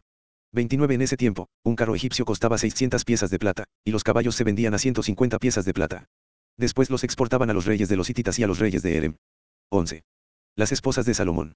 1 Ahora bien, el rey Salomón amó a muchas mujeres extranjeras. Además de la hija del faraón, se casó con mujeres de Moab, de Amón, de Idem, de Sidón y de los hititas. 2 El Señor había instruido claramente a los israelitas cuando les dijo, no se casen con ellas, porque les desviarán el corazón hacia sus dioses. Sin embargo, Salomón se empecinó en amarlas. 3 en total, tuvo 700 esposas de cuna real y 300 concubinas. En efecto, ellas apartaron su corazón del Señor. 4 Cuando Salomón ya era anciano, ellas le desviaron el corazón para que rindiera culto a otros dioses en lugar de ser totalmente fiel al Señor su Dios, como lo había sido David su padre. 5 Salomón rindió culto a Astoret, la diosa de los Sidonios, y a Moloch, el detestable dios de los amonitas. 6 De ese modo, Salomón hizo lo malo a los ojos del Señor, se negó a seguir al Señor en forma total y absoluta, como lo había hecho David, su padre. 7 Incluso construyó un santuario pagano para Quemos, el detestable dios de Moab, y otro para Moloch, el detestable dios de los amonitas, en el monte de los olivos al oriente de Jerusalén. 8 Salomón construyó esos santuarios para que todas sus esposas extranjeras quemaran incienso e hicieran sacrificios a sus dioses. 9 El Señor estaba muy enojado con Salomón, porque su corazón se había apartado del Señor, Dios de Israel, quien se le había aparecido dos veces. 10 Le había advertido a Salomón específicamente que no rindiera culto a otros dioses, pero Salomón no hizo caso al mandato del Señor. 11 En consecuencia, el Señor le dijo, ya que no has cumplido mi pacto y has desobedecido mis decretos, ciertamente te arrancaré el trono y se lo daré a uno de tus siervos. 12 Pero por amor a tu padre David, no lo haré mientras vivas, sino que le quitaré el trono a tu hijo. 13 Y aún así, no le quitaré el reino entero, lo dejaré ser rey de una tribu por amor a mi siervo David y por amor a Jerusalén, mi ciudad escogida. Adversarios de Salomón. 14 Entonces el Señor levantó a Adad, el edomita, quien era miembro de la familia real de Idem, para que fuera adversario de Salomón. 15 Sucedió que años atrás, David había derrotado a Idem, y Job, el comandante del ejército, se había quedado para enterrar a unos soldados de Israel que habían muerto en batalla. Mientras estaban allí, mataron a todos los varones de Idem. 16 Job y el ejército de Israel se quedaron durante seis meses hasta que acabaron con todos. 17 Sin embargo, Adad y unos cuantos funcionarios de la corte de su padre lograron escapar y se dirigieron a Egipto. Adad era apenas un niño en ese tiempo. 18 salieron de Madián y se fueron a Paran, donde otros se les unieron. Luego viajaron a Egipto y se presentaron ante el faraón, quien les dio casa, comida y tierras. 19 El faraón se encariñó con Adad y le dio en matrimonio a su cuñada, la hermana de la reina Tapenes. 20 Ella le dio un hijo, a quien llamaron Genubat. Tapenes lo crió en el palacio del faraón entre los propios hijos del faraón. 21 Cuando le llegó la noticia a Adad en Egipto de que tanto David como su comandante Job habían muerto, le dijo al faraón, permíteme regresar a mi país. 22. ¿Por qué? Le preguntó el faraón. ¿Qué te falta aquí que deseas regresar a tu tierra? Nada, contestó él, pero aún así, te pido que me dejes regresar. 23 Dios también levantó a Rezón, hijo de Eliada, como adversario de Salomón. Rezón había huido de su amo, el rey Adadesar de Soba. 24 y había llegado a ser el líder de una banda de rebeldes. Después de que David venció a Adadesar, Rezón y sus hombres huyeron a Damasco, donde él llegó a ser rey. 25 Rezón fue enemigo a muerte de Israel por el resto del reinado de Salomón y generó conflictos como lo había hecho Adad. Rezón odió a Israel profundamente y siguió reinando en Erem. Jeroboam se rebela contra Salomón.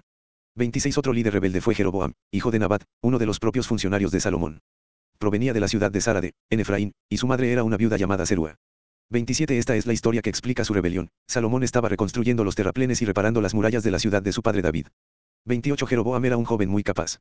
Cuando Salomón vio lo diligente que era, lo puso a cargo de los trabajadores de las tribus de Efraín y Manasés, los descendientes de José. 29 Cierto día, mientras Jeroboam salía de Jerusalén, el profeta Ahías de Silo se encontró con él en el camino. Ahías tenía puesta una capa nueva. Los dos estaban solos en un campo. 30 Cuando Ahías tomó la capa nueva que llevaba puesta y la rompió en 12 pedazos. 31 Luego le dijo a Jeroboam, toma 10 de estos pedazos, porque el Señor, Dios de Israel, dice, estoy a punto de arrancar el reino de manos de Salomón y te daré a ti 10 de las tribus. 32 Pero le dejaré una tribu a Salomón por amor a mi siervo David y por amor a Jerusalén, la ciudad que he escogido entre todas las tribus de Israel.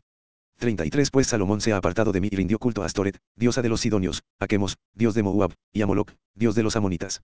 Salomón no ha seguido mis caminos ni ha hecho lo que me agrada. Tampoco ha obedecido mis decretos y ordenanzas como lo hizo su padre David. 34 Sin embargo, no le quitaré todo el reino a Salomón por ahora. Por amor a mi siervo David, a quien yo escogí y quien obedeció mis mandatos y decretos, mantendré a Salomón como líder el resto de sus días. 35 Pero le quitaré el reino a su hijo y te daré a ti diez de las tribus. 36 Su hijo tendrá una tribu para que los descendientes de David, mi siervo, sigan reinando y, como una lámpara, brillen en Jerusalén, la ciudad que he escogido para que sea el lugar para mi nombre. 37 Te pondré a ti en el trono de Israel, y gobernarás todo lo que tu corazón desee. 38 Si prestas atención a lo que te digo y sigues mis caminos y haces todo lo que yo considero correcto, y si obedeces mis decretos y mandatos, como lo hizo mi siervo David, entonces siempre estaré contigo.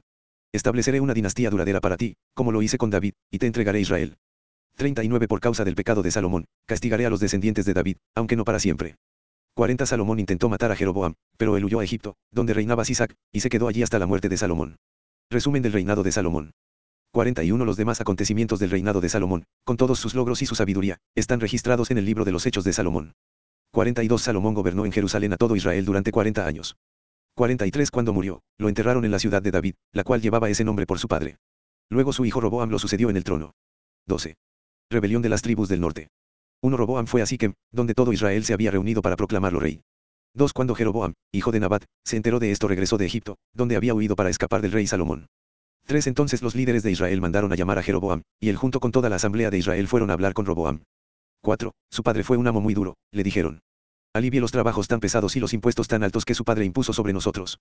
Entonces seremos sus leales súbditos. 5 Roboam les respondió, denme tres días para pensarlo, luego regresen y les daré una respuesta. Entonces el pueblo se retiró. 6 Después el rey Roboam consultó el asunto con los ancianos que habían sido consejeros de su padre Salomón. ¿Qué me aconsejan ustedes? Les preguntó. ¿Cómo debo responder a este pueblo? Siete los consejeros ancianos contestaron, si hoy se pone al servicio de este pueblo y les da una respuesta favorable, ellos siempre serán sus leales súbditos. 8 Sin embargo, Roboam rechazó el consejo de los ancianos y pidió, en cambio, la opinión de los jóvenes que se habían criado con él y que ahora eran sus consejeros. 9. ¿Qué me aconsejan ustedes? Les preguntó. ¿Cómo debo responder a esta gente que me pide que alivie las cargas que impuso mi padre? 10 Los jóvenes contestaron, así debería responder a esos que se quejan de todo y que quieren una carga más liviana, mi dedo meñique es más grueso que la cintura de mi padre. 11 Es cierto que mi padre les impuso cargas pesadas, pero yo las haré aún más pesadas. Mi padre los golpeaba con látigos, pero yo los azotaré con escorpiones. 12 Tres días después, Jeroboam y toda la gente regresaron para conocer la decisión de Roboam, tal como el rey había ordenado. 13 Entonces Roboam habló con dureza al pueblo porque rechazó el consejo de los ancianos. 14 Y siguió el consejo de los más jóvenes. Así que le dijo al pueblo, mi padre les impuso cargas pesadas, pero yo las haré aún más pesadas. Mi padre los golpeaba con látigos, pero yo los azotaré con escorpiones.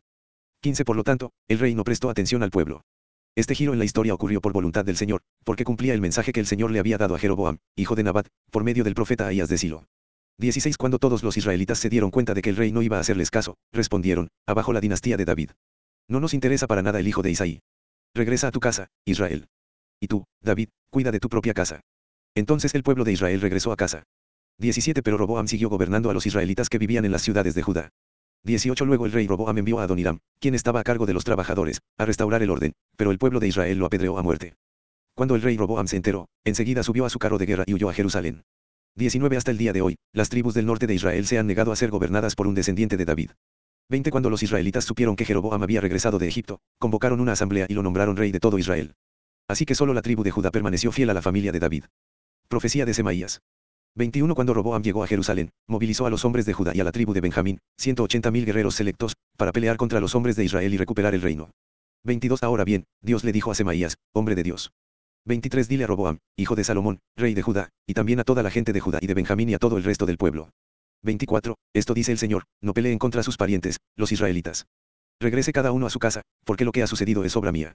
Entonces ellos obedecieron el mensaje del Señor y cada uno volvió a su casa, tal como el Señor había ordenado. Jeroboam hace becerros de oro. 25 Jeroboam fortificó la ciudad de Siquem, en la región montañosa de Efraín, la que llegó a ser su capital.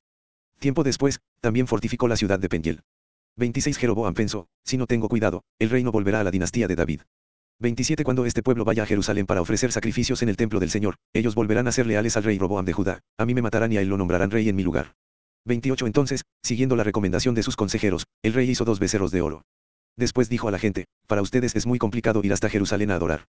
Miren, israelitas, estos son los dioses que los sacaron de Egipto. 29 Jeroboam colocó uno de los ídolos con forma de becerro en Betel y al otro lo puso en Dan, es decir, en ambos extremos de su reino. 30 Esto llegó a ser un gran pecado, porque la gente rendía culto a ídolos y viajaba hasta Dan, al norte, para rendir culto al becerro que estaba allí.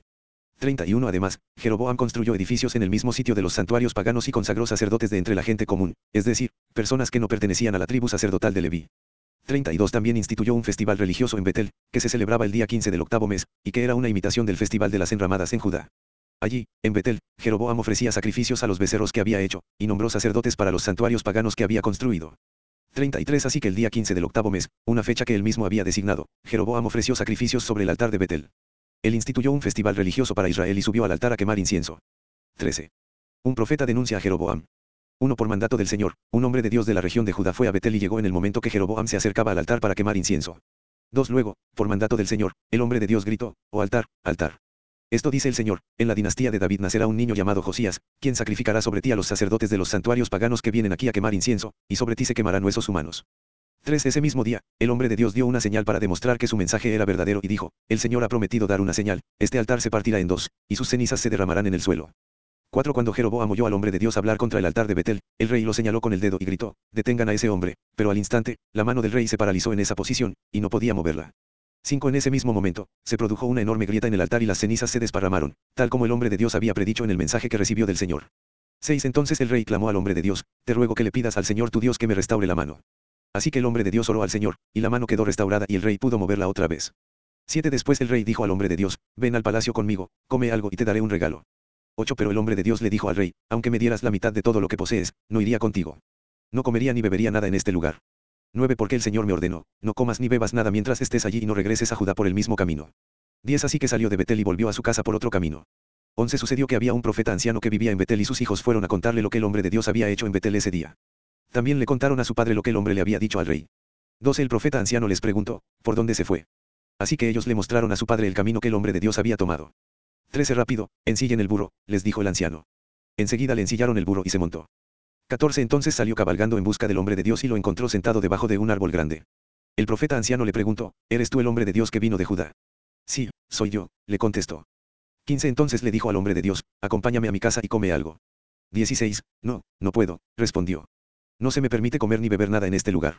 17 Porque el Señor me dio este mandato, no comas ni bebas nada mientras estés allí y no regreses a Judá por el mismo camino. 18 Sin embargo el profeta anciano le dijo, yo también soy profeta, como tú.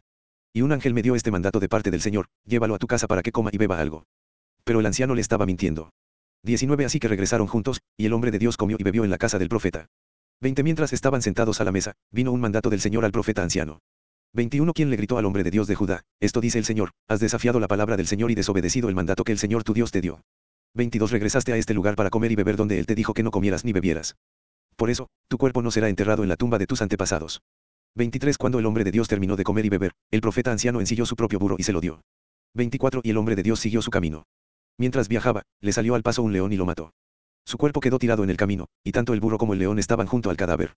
25 Unas personas que pasaban por allí, al ver el cuerpo tirado en el camino y al león parado junto a él, fueron a dar la noticia a Betel, donde vivía el profeta anciano.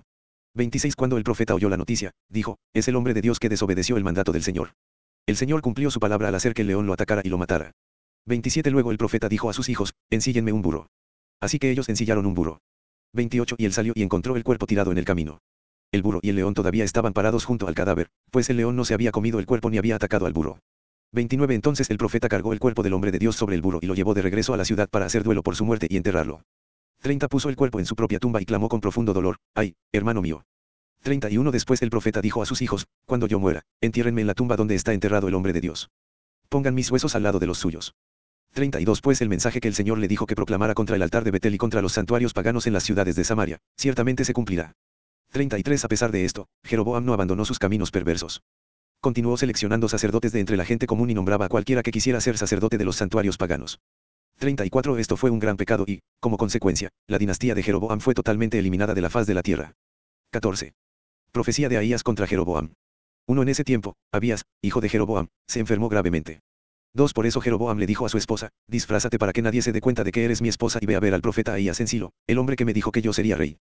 3. Llévale de regalo diez hogazas de pan, algunos pasteles y un frasco de miel, y pregúntale qué le sucederá al niño. 4. Entonces la esposa de Jeroboam fue a la casa de Ahías en Silo. El hombre ya era anciano y no podía ver. 5. Pero el Señor le había dicho, la esposa de Jeroboam vendrá aquí haciéndose pasar por otra persona. Ella te preguntará acerca de su hijo, porque está muy enfermo. Dale la respuesta que yo te doy. 6 Así que, cuando Ahías oyó los pasos de la mujer en la puerta, le dijo, entra, esposa de Jeroboam. ¿Por qué te haces pasar por otra persona? Luego dijo, tengo malas noticias para darte. 7 Llévale a Jeroboam, tu esposo, este mensaje del Señor, Dios de Israel, yo te saqué de entre la gente común y te hice gobernador de mi pueblo Israel. 8 Le arranqué el reino a la familia de David y te lo entregué a ti, pero tú no has sido como mi siervo David, quien obedeció mis mandatos y me siguió con todo el corazón y siempre hizo lo que yo quería. 9 Tú has hecho cosas más malignas que todos los que vivieron antes de ti. Te has hecho otros dioses y me has enfurecido con tus becerros de oro. Como me has dado la espalda. 10 Traeré desastre sobre tu dinastía y destruiré a cada uno de tus descendientes varones, tanto esclavos como libres, en todo Israel. Consumiré tu dinastía real como se quema la basura, hasta que toda haya desaparecido. 11 A los miembros de la familia de Jeroboam que mueran en la ciudad, se los comerán los perros y a los que mueran en el campo se los comerán los buitres. Yo, el Señor, he hablado. 12 Después Ahías le dijo a la esposa de Jeroboam, regresa a tu casa y cuando entres en la ciudad, el niño morirá. 13 Todo Israel llorará su muerte y lo enterrará.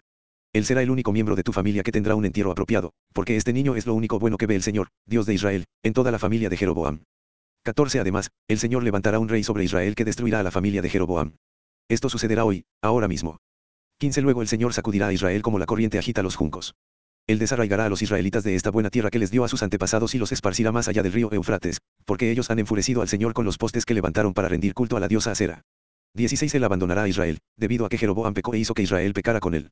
17 Entonces la esposa de Jeroboam regresó a Tirsa, y el niño murió en el momento que ella atravesaba la puerta de su casa. 18 Todo Israel lo enterró y lloró su muerte, tal como el Señor había prometido por medio del profeta Ahías. 19 Los demás acontecimientos del reinado de Jeroboam, con todas sus guerras y la forma en que él gobernó, están registrados en el libro de la historia de los reyes de Israel. 20 Jeroboam reinó 22 años en Israel. Cuando Jeroboam murió, su hijo Nadab lo sucedió en el trono. Roboam gobierna en Judá. 21 Mientras tanto, Roboam, hijo de Salomón, reinaba en Judá.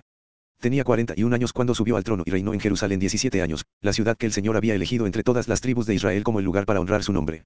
La madre de Roboam era una mujer amonita que se llamaba Name. 22 Durante el reinado de Roboam, los habitantes de Judá hicieron lo malo a los ojos del Señor, y provocaron su enojo con los pecados que cometieron, pues eran aún peores que los pecados de sus antepasados. 23 También se construyeron santuarios paganos y levantaron columnas sagradas y postes dedicados a la diosa Acera en cada colina alta y debajo de todo árbol frondoso. 24 Hasta había prostitutos y prostitutas de los santuarios paganos por todo el territorio. La gente imitó las prácticas detestables de las naciones paganas que el Señor había expulsado de la tierra del paso de los israelitas. 25 En el quinto año del reinado de Roboam, el rey Sisac de Egipto subió y atacó Jerusalén. 26 Saqueó los tesoros del templo del Señor y del palacio real, robó todo, incluso todos los escudos de oro que Salomón había hecho. 27 Tiempo después, el rey Roboam los reemplazó con escudos de bronce y los confió al cuidado de los comandantes de la guardia, quienes protegían la entrada del palacio real. 28 Cada vez que el rey iba al templo del Señor, los guardias llevaban los escudos y luego los devolvían al cuarto de guardia. 29 Los demás acontecimientos del reinado de Roboam y todo lo que él hizo están registrados en el libro de la historia de los reyes de Judá. 30 Hubo guerra constante entre Roboam y Jeroboam. 31 Cuando Roboam murió, lo enterraron junto a sus antepasados en la ciudad de David. Su madre fue una mujer amonita llamada Name. Luego su hijo Abiam lo sucedió en el trono. 15. Abiam gobierna en Judá. 1 Abiam comenzó a gobernar Judá en el año 18 del reinado de Jeroboam en Israel. 2 Reinó en Jerusalén tres años. Su madre se llamaba Maaca, y era hija de Absalón. 3 Abiam cometió los mismos pecados que había cometido su padre antes de él, y no fue fiel al Señor su Dios como lo había sido su antepasado David. 4 Pero por amor a David, el Señor su Dios permitió que sus descendientes siguieran reinando, brillando como una lámpara, y le dio un hijo a Abiam para que reinara en Jerusalén después de él. 5 Pues David había hecho lo que era agradable a los ojos del Señor y obedeció los mandatos del Señor durante toda su vida, menos en el asunto de Urias elitita. 6 Hubo guerra entre Abiam y Jeroboam durante todo el reinado de Abiam. 7 Los demás acontecimientos del reinado de Abiam y todo lo que él hizo están registrados en el libro de la historia de los reyes de Judá. Hubo guerra constante entre Abiam y Jeroboam. 8 Cuando Abiam murió, lo enterraron en la ciudad de David. Luego su hijo Asa lo sucedió en el trono. Asa gobierna en Judá. 9 Asa comenzó a gobernar Judá en el año 20 del reinado de Jeroboam en Israel. 10 Reinó en Judá 41 años. Su abuela era Maaca, hija de Absalón. 11 Asa hizo lo que era agradable a los ojos del Señor, igual que su antepasado David. 12 Expulsó de la tierra a los prostitutos y prostitutas de los santuarios paganos, y se deshizo de todos los ídolos que habían hecho sus antepasados. 13 Hasta quitó a su abuela Maaca de su puesto de reina madre, porque ella había hecho un poste obsceno dedicado a la diosa Acera. Derribó el poste obsceno y lo quemó en el valle de Cedrón. 14 Aunque no se quitaron los santuarios paganos, el corazón de Asa se mantuvo totalmente fiel al Señor durante toda su vida. 15 Llevó al templo del Señor la plata, el oro y los diversos objetos que él y su padre habían dedicado. 16 Hubo guerra constante entre Asa, rey de Judá, y Baasa, rey de Israel. 17 El rey Baasa, de Israel, invadió Judá y fortificó Ramá, para que nadie pudiera entrar ni salir del territorio del rey Asa en Judá. 18 En respuesta, Asa tomó toda la plata y todo el oro que quedaban en los tesoros del templo del Señor y del palacio real, y encargó a unos de sus funcionarios que le enviaran todo a Benadad, hijo de Tabrimón, hijo de Esión, rey de Erem, que gobernaba en Damasco, junto con el siguiente mensaje. 19 Hagamos un tratado, tú y yo, como hicieron tu padre y mi padre. Mira, te envío de regalo plata y oro. Rompe el tratado con el rey Baasa de Israel, para que me deje en paz. 20 Benadad aceptó la propuesta del rey Asa y envió a los comandantes de su ejército a atacar las ciudades de Israel. Ellos conquistaron las ciudades de Hijón, Dan, Abelbet Maaca, toda Sineret y toda la tierra de Neftali. 21 Apenas Baasa de Israel se enteró de lo que ocurría, abandonó el proyecto de fortificar Ramá y se retiró a Tirsa. 22 Entonces el rey Asa mandó una orden por todo Judá mediante la cual exigía que toda persona, sin excepción, ayudara a transportar las piedras de construcción y la madera que Baasa estaba usando para fortificar Ramá. Asa empleó esos mismos materiales para fortificar la ciudad de Jeba en Benjamín y la ciudad de Mispa. 23 Los demás acontecimientos del reinado de Asa, el alcance de su poder, todo lo que hizo y los nombres de las ciudades que construyó, están registrados en el libro de la historia de los reyes de Judá. En su vejez se enfermó de los pies. 24 Cuando Asa murió, lo enterraron con sus antepasados en la ciudad de David. Luego Josafat, hijo de Asa, lo sucedió en el trono. Nadab gobierna en Israel.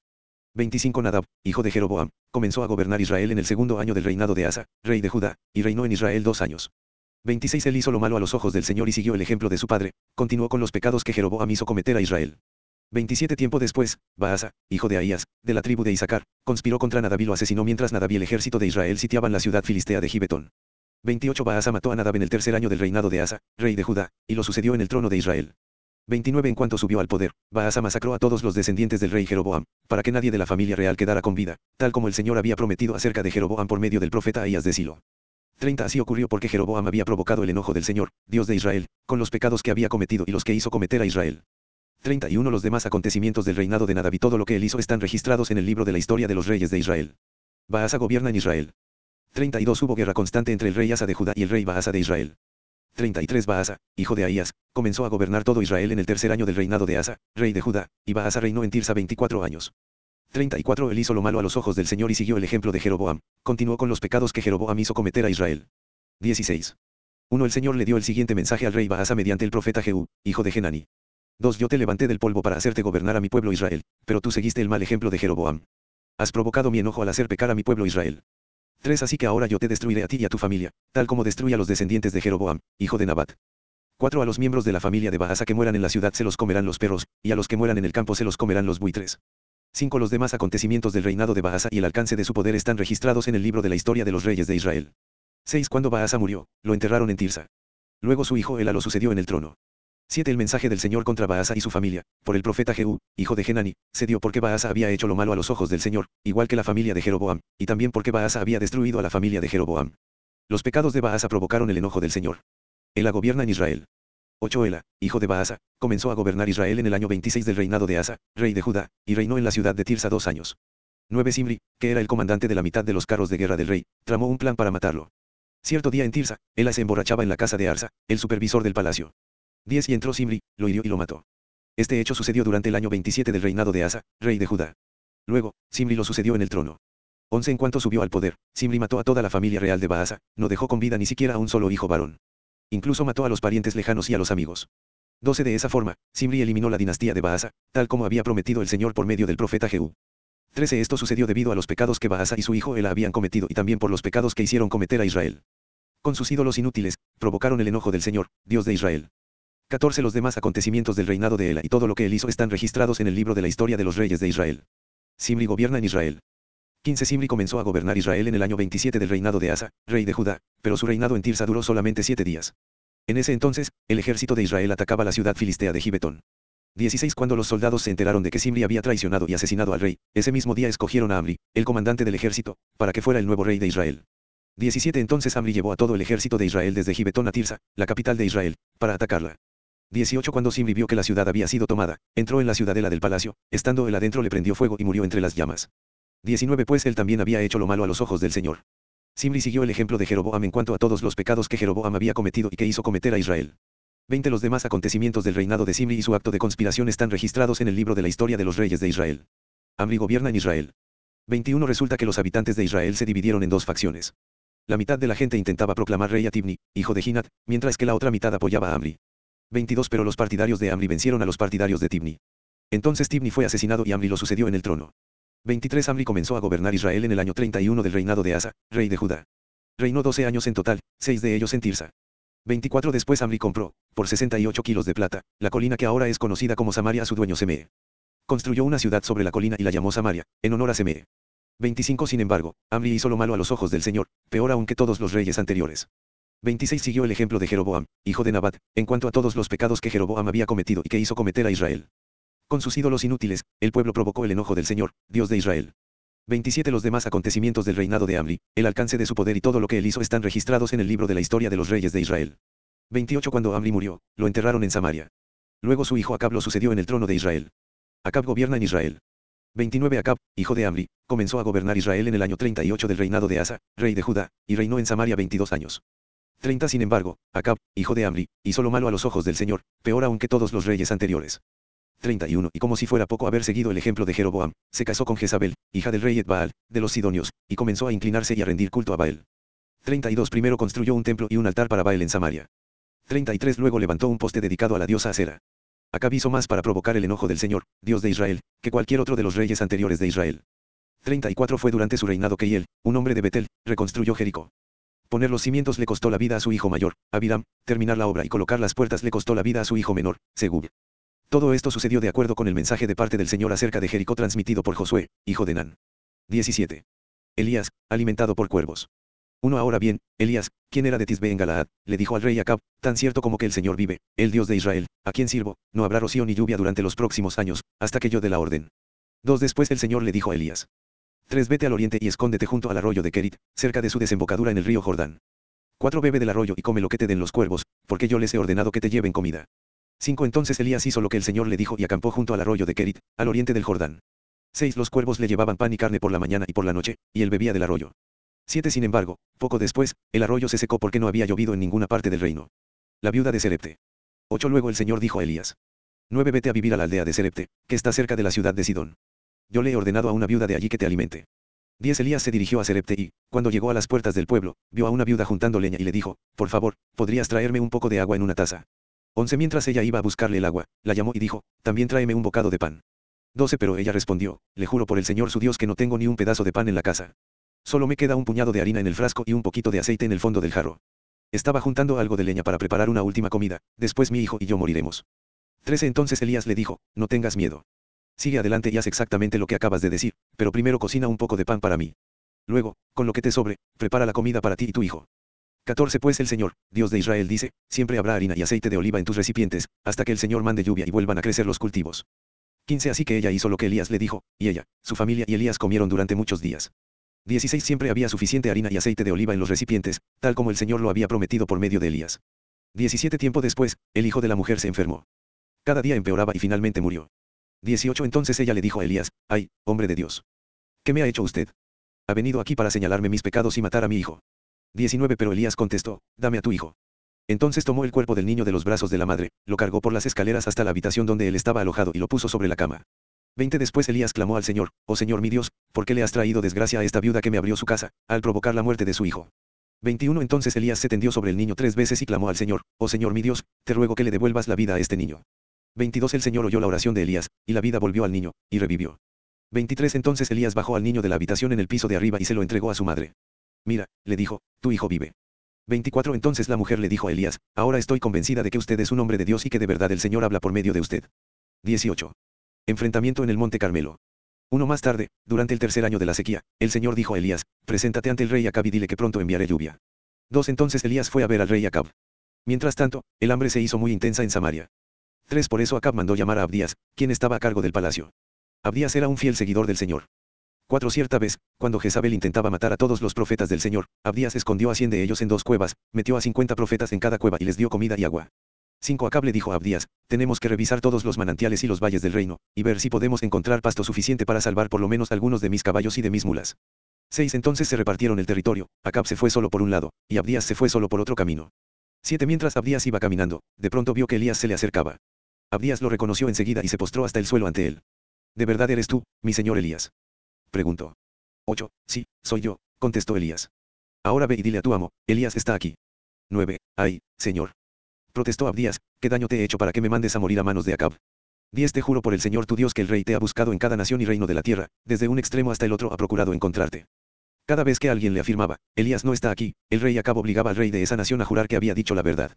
11. Y ahora tú me dices, ve y dile a tu amo, Elías está aquí. 12. Apenas yo te deje, el Espíritu del Señor te llevará a quien sabe dónde y cuando Acab llegue aquí y no te encuentre, me matará. Te recuerdo que toda mi vida he sido un fiel siervo del Señor. 13 no te han contado, Señor mío, de cuando Jezabel intentaba matar a los profetas del Señor. Yo escondí a cien de ellos en dos cuevas y les di comida y agua. 14 Y ahora tú me dices, ve y dile a tu amo, Elías está aquí. Si yo hago esto, Señor, sin duda Acab me matará. 15 Pero Elías dijo, Te juro por el Señor Todopoderoso, en cuya presencia estoy, que hoy mismo me presentaré ante Acab. 16 Entonces Abdías fue a decirle a Acab que había aparecido Elías, así que Acab fue a encontrarse con él. 17 Cuando Acab vio a Elías, exclamó, Así que realmente eres tú, el alborotador de Israel. 18. Yo no le he causado ningún problema a Israel, respondió Elías. Tú y tu familia son los alborotadores, porque se negaron a obedecer los mandatos del Señor y, en cambio, han rendido culto a las imágenes de Baal. 19 Ahora, convoca a todo Israel para que se reúna conmigo en el monte Carmelo, junto con los 450 profetas de Baal y los 400 profetas de Acera, a quienes Jezabel mantiene. 20 Entonces Acab convocó a todos los israelitas y a los profetas al monte Carmelo. 21 Elías se paró frente a ellos y dijo, ¿hasta cuándo seguirán indecisos, titubeando entre dos opiniones? Si el Señor es Dios, síganlo. Pero si Baal es el verdadero Dios, entonces síganlo a él. Sin embargo, la gente se mantenía en absoluto silencio. 22 Entonces Elías les dijo, Yo soy el único profeta del Señor que queda, pero Baal tiene 450 profetas. 23 Ahora traigan dos toros. Los profetas de Baal pueden escoger el toro que quieran, que luego lo corten en pedazos y lo pongan sobre la leña de su altar, pero sin prenderle fuego. Yo prepararé el otro toro y lo pondré sobre la leña del altar, y tampoco le prenderé fuego. 24 Después, invoquen ustedes el nombre de su Dios, y yo invocaré el nombre del Señor. El Dios que responda enviando fuego sobre la madera, ese es el Dios verdadero, y toda la gente estuvo de acuerdo.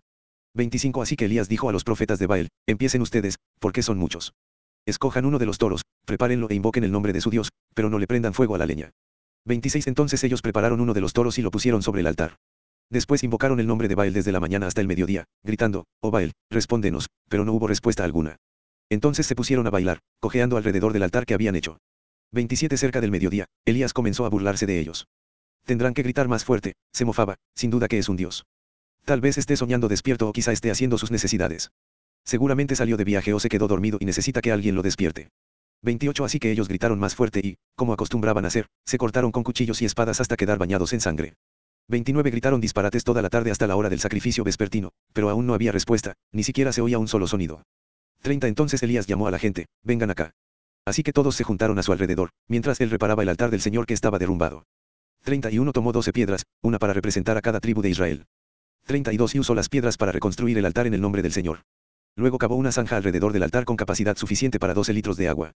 33 apiló la leña sobre el altar, cortó el toro en pedazos y puso los pedazos sobre la madera.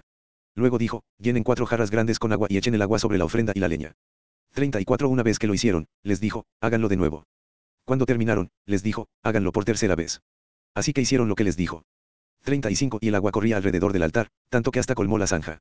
36 A la hora que suele hacerse el sacrificio vespertino, el profeta Elías caminó hacia el altar y oró, Oh Señor, Dios de Abraham, de Isaac y de Jacob, demuestra hoy que tú eres Dios en Israel y que yo soy tu siervo, demuestra que yo he hecho todo esto por orden tuya. 37 Oh Señor, respóndeme. Respóndeme para que este pueblo sepa que tú, oh Señor, eres Dios y que tú los has hecho volver a ti. 38 Al instante, el fuego del Señor cayó desde el cielo y consumió el toro, la leña, las piedras y el polvo. Hasta lamió toda el agua de la zanja. 39 Cuando la gente vio esto, todos cayeron rostro en tierra y exclamaron, El Señor, Él es Dios. Sí, el Señor es Dios. 40 Entonces Elías ordenó, atrapen a todos los profetas de Baal. No dejen que escape ninguno. Entonces los agarraron a todos, y Elías los llevó al valle de Sison y allí los mató.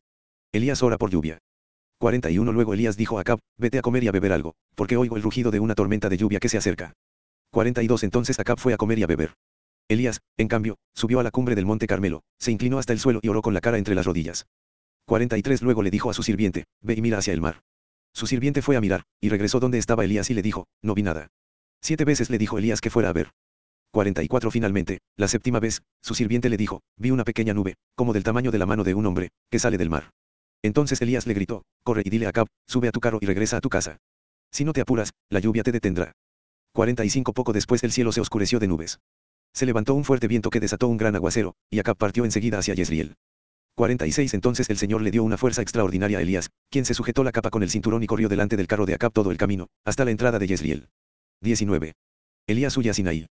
Uno cuando Acab llegó a su casa, le contó a Jezabel todo lo que Elías había hecho, incluso la manera en que había matado a todos los profetas de Baal. 2 Entonces Jezabel le mandó este mensaje a Elías, que los dioses me hieran e incluso me maten si mañana a esta hora yo no te he matado, así como tú los mataste a ellos. 3 Elías tuvo miedo y huyó para salvar su vida. Se fue a Beerseba, una ciudad de Judá, y dejó allí a su sirviente. 4 Luego siguió solo todo el día hasta llegar al desierto. Se sentó bajo un solitario árbol de retama y pidió morirse, basta ya, Señor, quítame la vida, porque no soy mejor que mis antepasados que ya murieron. 5 Entonces se acostó y durmió debajo del árbol. Mientras dormía, un ángel lo tocó y le dijo, levántate y come. 6 Elías miró a su alrededor, y cerca de su cabeza había un poco de pan horneado sobre piedras calientes y un jarro de agua. Así que comió y bebió, y volvió a acostarse. 7 Entonces el ángel del Señor regresó, lo tocó y le dijo, levántate y come un poco más, de lo contrario, el viaje que tienes por delante será demasiado para ti. 8 Entonces se levantó, comió y bebió, y la comida le dio fuerza suficiente para viajar durante 40 días y 40 noches hasta llegar al monte Sinaí, la montaña de Dios. 9 Allí llegó a una cueva, donde pasó la noche. El Señor le habla a Elías. Entonces el Señor le dijo a Elías, ¿qué haces aquí, Elías? 10. He servido con gran celo al Señor Dios Todopoderoso, respondió Elías, pero el pueblo de Israel ha roto su pacto contigo, derribó tus altares y mató a cada uno de tus profetas. Yo soy el único que queda con vida, y ahora me buscan para matarme a mí también. 11 El Señor le dijo, sal y ponte de pie delante de mí, en la montaña. Mientras Elías estaba de pie allí, el Señor pasó, y un viento fuerte e impetuoso azotó la montaña. La ráfaga fue tan tremenda que las rocas se aflojaron, pero el Señor no estaba en el viento. Después del viento hubo un terremoto, pero el Señor no estaba en el terremoto. 12 Pasado el terremoto hubo un incendio, pero el Señor no estaba en el incendio. Y después del incendio hubo un suave susurro. 13 Cuando Elías lo oyó, se cubrió la cara con su capa, salió y se paró a la entrada de la cueva. Entonces una voz le dijo, ¿qué haces aquí, Elías? 14 Él volvió a responder, he servido con gran celo al Señor Dios Todopoderoso, pero el pueblo de Israel ha roto su pacto contigo, derribó tus altares y mató a cada uno de tus profetas. Yo soy el único que queda con vida, y ahora me buscan para matarme a mí también. 15 Entonces el Señor le dijo, regresa por el mismo camino que viniste y sigue hasta el desierto de Damasco. Cuando llegues allí, unge a Asael para que sea rey de Erem. 16 Después unge a Jehú, nieto de Nimsi, para que sea rey de Israel, y unge a Eliseo, hijo de Safat, de la tierra de Abel Meola, para que tome tu lugar como mi profeta. 17 A cualquiera que escape de Asael, Jehú lo matará, y a los que escapen de Jehú, Eliseo los matará. 18 Sin embargo, preservaré a otros siete mil en Israel, quienes nunca se han inclinado ante Baal ni lo han besado. Llamado de Eliseo. 19 Entonces Elías fue y encontró a Eliseo, hijo de Safat, arando un campo. Había doce pares de bueyes en el campo, y Eliseo arebe con el último par. Elías se acercó a él, le echó su capa sobre los hombros y siguió caminando. 20 Eliseo dejó los bueyes donde estaban, salió corriendo detrás de Elías y le dijo, deje que primero me despida de mis padres con un beso y luego iré con usted. Elías respondió, regresa, pero piensa en lo que te hice. 21 Entonces Eliseo regresó a donde estaban sus bueyes y los mató. Con la madera del arado hizo una fogata para asar la carne. Repartió la carne asada entre la gente del pueblo, y todos comieron. Después se fue con Elías como su ayudante. 20. Benadad ataca a Samaria. Uno por ese tiempo, Benadad, rey de Erem, movilizó a su ejército con el apoyo de 32 reyes aliados, sus carros de guerra y sus caballos. Sitiaron a Samaria, la capital de Israel, y lanzaron ataques contra la ciudad. Dos Benadad envió mensajeros a la ciudad para que transmitieran el siguiente mensaje al rey Acab de Israel. Benadad dice. 3. Tu plata y tu oro son míos, igual que tus esposas y tus mejores hijos. 4. Está bien, mi señor el rey, respondió el rey de Israel. Todo lo que tengo es tuyo. 5. Pronto los mensajeros de Benadad regresaron y dijeron, Benadad dice, ya te he exigido que me des tu plata, tu oro, tus esposas y tus hijos. 6. Pero mañana a esta hora, enviaré a mis funcionarios a registrar tu palacio y las casas de tus funcionarios. Se llevarán todo lo que más valoras. 7 Entonces Acab mandó llamar a todos los ancianos del reino y les dijo, miren cómo este hombre está causando problemas. Ya accedí a su exigencia de darle mis esposas, mis hijos, mi plata y mi oro. 8. No cedas ante ninguna otra de sus exigencias, le aconsejaron todos los ancianos y todo el pueblo. 9 Así que Acab dijo a los mensajeros de Benadad, díganle esto a mi señor el rey, te daré todo lo que pediste la primera vez, pero no puedo aceptar tu última exigencia. Entonces los mensajeros le llevaron la respuesta a Benadad. 10 Con eso Benadad le envió otro mensaje a Acab, que decía, que los dioses me hieran e incluso me maten si de Samaria queda polvo suficiente para darle un puñado a cada uno de mis soldados. 11 El rey de Israel le envió esta respuesta, un guerrero que está preparándose con su espada para salir a pelear no debería presumir como un guerrero que ya ganó. 12 Benadad y los otros reyes recibieron la respuesta de Acab mientras bebían en sus carpas. Prepárense para atacar, ordenó Benadad a sus oficiales. Entonces se prepararon para atacar la ciudad. Acab derrota a Benadad. 13 Entonces un profeta fue a ver a Acab, rey de Israel, y le dijo, Esto dice el Señor, ves todas esas fuerzas enemigas. Hoy las entregaré en tus manos. Así sabrás que yo soy el Señor. 14. ¿Cómo lo hará? Preguntó Acab. El profeta contestó, Esto dice el Señor, lo harán las tropas de los comandantes provinciales. Debemos atacar nosotros primero. Preguntó Acab. Sí, contestó el profeta. 15 Entonces Acab reunió a las tropas de los 232 comandantes de las provincias. Luego llamó al resto del ejército de Israel, unos siete mil hombres. 16 cerca del mediodía, mientras Benadad y los 32 reyes aliados aún estaban en sus carpas bebiendo hasta emborracharse. 17 El primer contingente, formado por las tropas de los comandantes provinciales, avanzó desde la ciudad. Mientras se acercaban, la patrulla de avanzada que había mandado Benadad le informó, unas tropas avanzan desde Samaria. 18. Traigan los vivos, ordenó Benadad, ya sea que vengan en son de paso de guerra. 19 Ahora bien, los comandantes de las provincias de Acab junto con todo el ejército habían salido a pelear. 20 Cada soldado israelita mató a su oponente arameo, y de pronto todo el ejército arameo sintió pánico y huyó. Los israelitas persiguieron a los arameos, pero el rey Benadad y algunos de sus conductores de carros escaparon a caballo. 21 Sin embargo, el rey de Israel destruyó al resto de los caballos y carros de guerra y masacró a los arameos. 22 Después el profeta le dijo al rey Acab, prepárate para otro ataque, empieza a planificar desde ahora, porque el rey de Erem regresará la próxima primavera. Segundo ataque de Benadad. 23 Después de la derrota, los oficiales de Benadad le dijeron, los dioses de los israelitas son dioses de las montañas, por eso ganaron, pero podemos vencerlos fácilmente en las llanuras. 24 Solo que esta vez reemplaza a los reyes con generales. 25 Recluta otro ejército como el que perdiste. Consíguenos la misma cantidad de caballos, carros de guerra y hombres, y nosotros pelearemos contra los israelitas en las llanuras. Sin duda los venceremos. Así que el rey Benadad hizo lo que ellos le sugirieron. 26 La primavera siguiente, llamó al ejército arameo y avanzó contra Israel, pero esta vez en Afec. 27 Entonces Israel reunió a su ejército, montó líneas de abastecimiento y salió a pelear. Pero el ejército de Israel parecía dos pequeños rebaños de cabras en comparación con el inmenso ejército arameo, que llenaba la campiña. 28 Entonces el hombre de Dios fue a ver al rey de Israel y le dijo, Esto dice el Señor, los arameos han dicho, el Señor es un Dios de las montañas y no de las llanuras. Así que derrotaré a este gran ejército por ti. Entonces sabrás que yo soy el Señor. 29 Los dos ejércitos acamparon, uno frente al otro, durante siete días. El séptimo día comenzó la batalla. En un solo día los israelitas mataron a cien mil soldados arameos de infantería. 30 El resto huyó a la ciudad de Afec, pero la muralla les cayó encima y mató a otros 27 mil de ellos. Benadad huyó a la ciudad y se escondió en un cuarto secreto. 31 Los oficiales de Benadad le dijeron, hemos oído, Señor, que los reyes de Israel son compasivos. Entonces pongámonos tela áspera alrededor de la cintura y sogas en la cabeza en señal de humillación, y rindámonos ante el rey de Israel. Tal vez así le perdone la vida. 32 Entonces se pusieron tela áspera y sogas, y fueron a ver al rey de Israel, a quien le suplicaron, su siervo Benadad dice, le ruego que me perdone la vida. El rey de Israel respondió, todavía vive. Él es mi hermano.